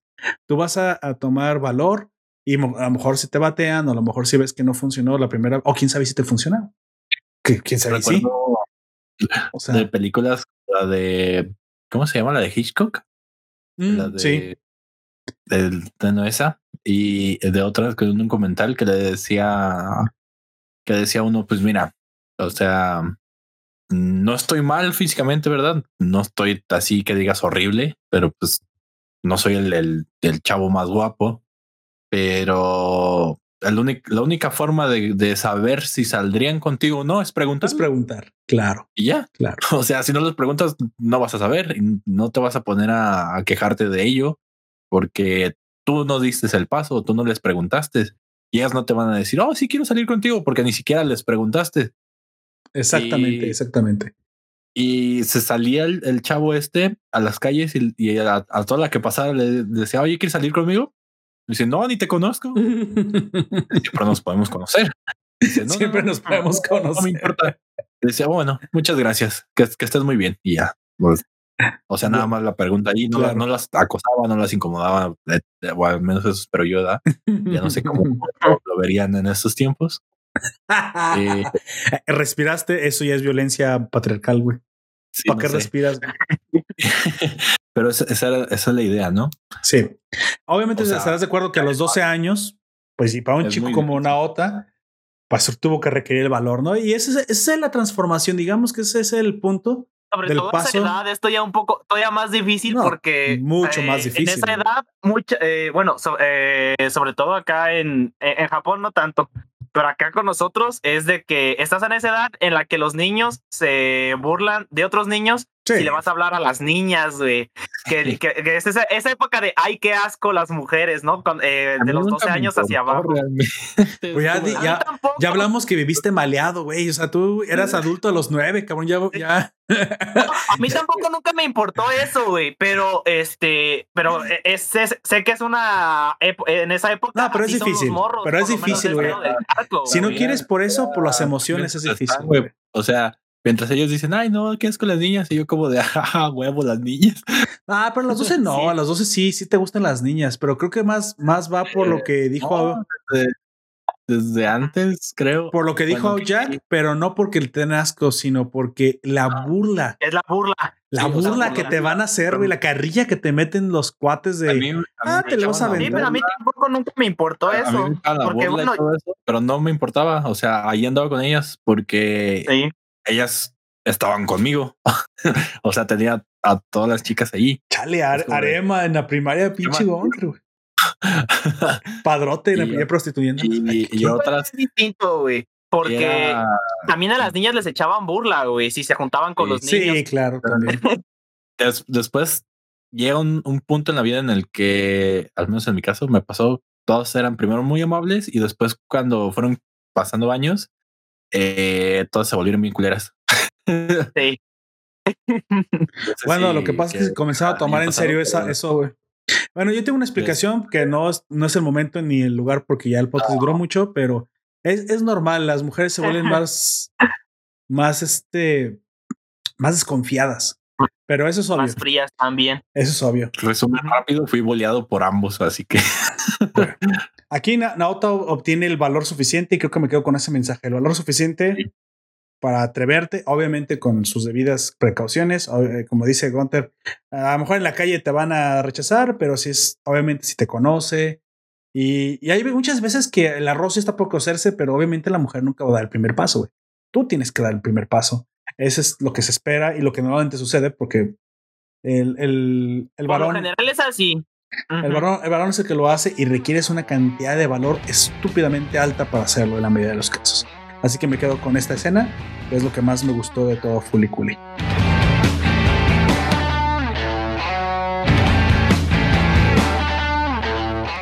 Bueno, vamos dándole el final, vamos a, a despedirnos. Eh, avis- eh, aprovecho para dar los, los avisos, como, como ven, estamos eh, cambiando muchas cosas, reestructurando. El podcast eh, seguirá siendo un podcast de análisis, de reseña y de, las metáforas más extrañas que nos podamos eh, sacar de la manga acerca de, de los animes. Pero al final también es un lugar donde nos- nos gust- me gustaría a mí que el ciudadano de la nación de la escucha se sintiera atraído y divertido, ¿no? Sí. Como siempre, agradecer a los colaboradores, a, nuestros administradores, a nuestros moderadores del, del Foro de la Nación que está en Facebook, el grupo de Nación Poperto Forum, a Genaro Loya, que es nuestro, nuestro moderador que todo el tiempo está ahí, a todos los miembros que nos dejan publicaciones constantemente como noticias, recomendaciones, y a Bonnie Black Shooter que no falla la recomendación de K-Pop del mes, ahí ya, ya la tienen publicada, y muchos otros más que en este momento no me acuerdo, a David Albarrán que constantemente está publicando, a Jojo José que todo el tiempo está en los directos y nos deja sus comentarios, a Bush que también se hizo aquí presente y que, normalmente también está en los directos. A todos ustedes, muchísimas gracias por acompañarnos. También antes de, irnos, eh, recomiendo que escuchen a los amigos de la nación, podcast y canales de YouTube de nuestros pues, más cercanos cuates y que pues bueno, con el tiempo hemos hecho colaboraciones con ellos. Comics aquí ahora, que es un canal de YouTube, La Zona Fronteriza, Life MMO y Épocas Épicas, que son podcasts que pueden encontrar en sus podcatchers favoritos, Evox, Spotify y el que ustedes quieran, ahí los van a encontrar. También te recuerdo que eh, puedes visitar nuestra página y puedes ir una vez a checar las recompensas en Patreon. También váyanse uniendo al servidor de disco los que aún no están ahí. Ahí voy a, vamos a postear mucho más contenido, vamos a estar mucho más presentes. Y hasta quiero que en un futuro a lo mejor los directos los hagamos ya di- directamente en Discord y sacar también a YouTube de la ecuación.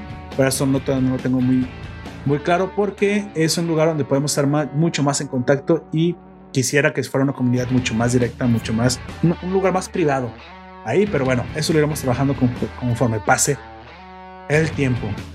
¿Se me escapa algo? Mm, no, simplemente déjanos tu comentario en el correo electrónico, lo puedes enviar, siempre estará el link en la descripción del, del audio o nos puedes dejar tus comentarios si es que estás en Evox, específicamente en esa porque es la única que te deja dejar comentarios. Comentarios. Oh, wow, Aparte dije, de aquí, obviamente, pero y solamente aparte en de, YouTube en los directos. Así es. Y pues bueno, como siempre, gracias por haber estado con nosotros. Vámonos ahora sí a descansar. Amigos, despídense. Buenas noches, buenas tardes, buenos días. Nos vemos. Yo fui Aujak. Así es. Y he estado con ustedes también, Gunter. Nos vemos hasta la próxima. Y pues bueno, al final, gracias por acompañarnos. Yo fui Lord Poperto. Te recuerdo que nos puedes escuchar en Evox, iTunes, Google Podcast, YouTube, Anchor y Spotify. Hasta la próxima.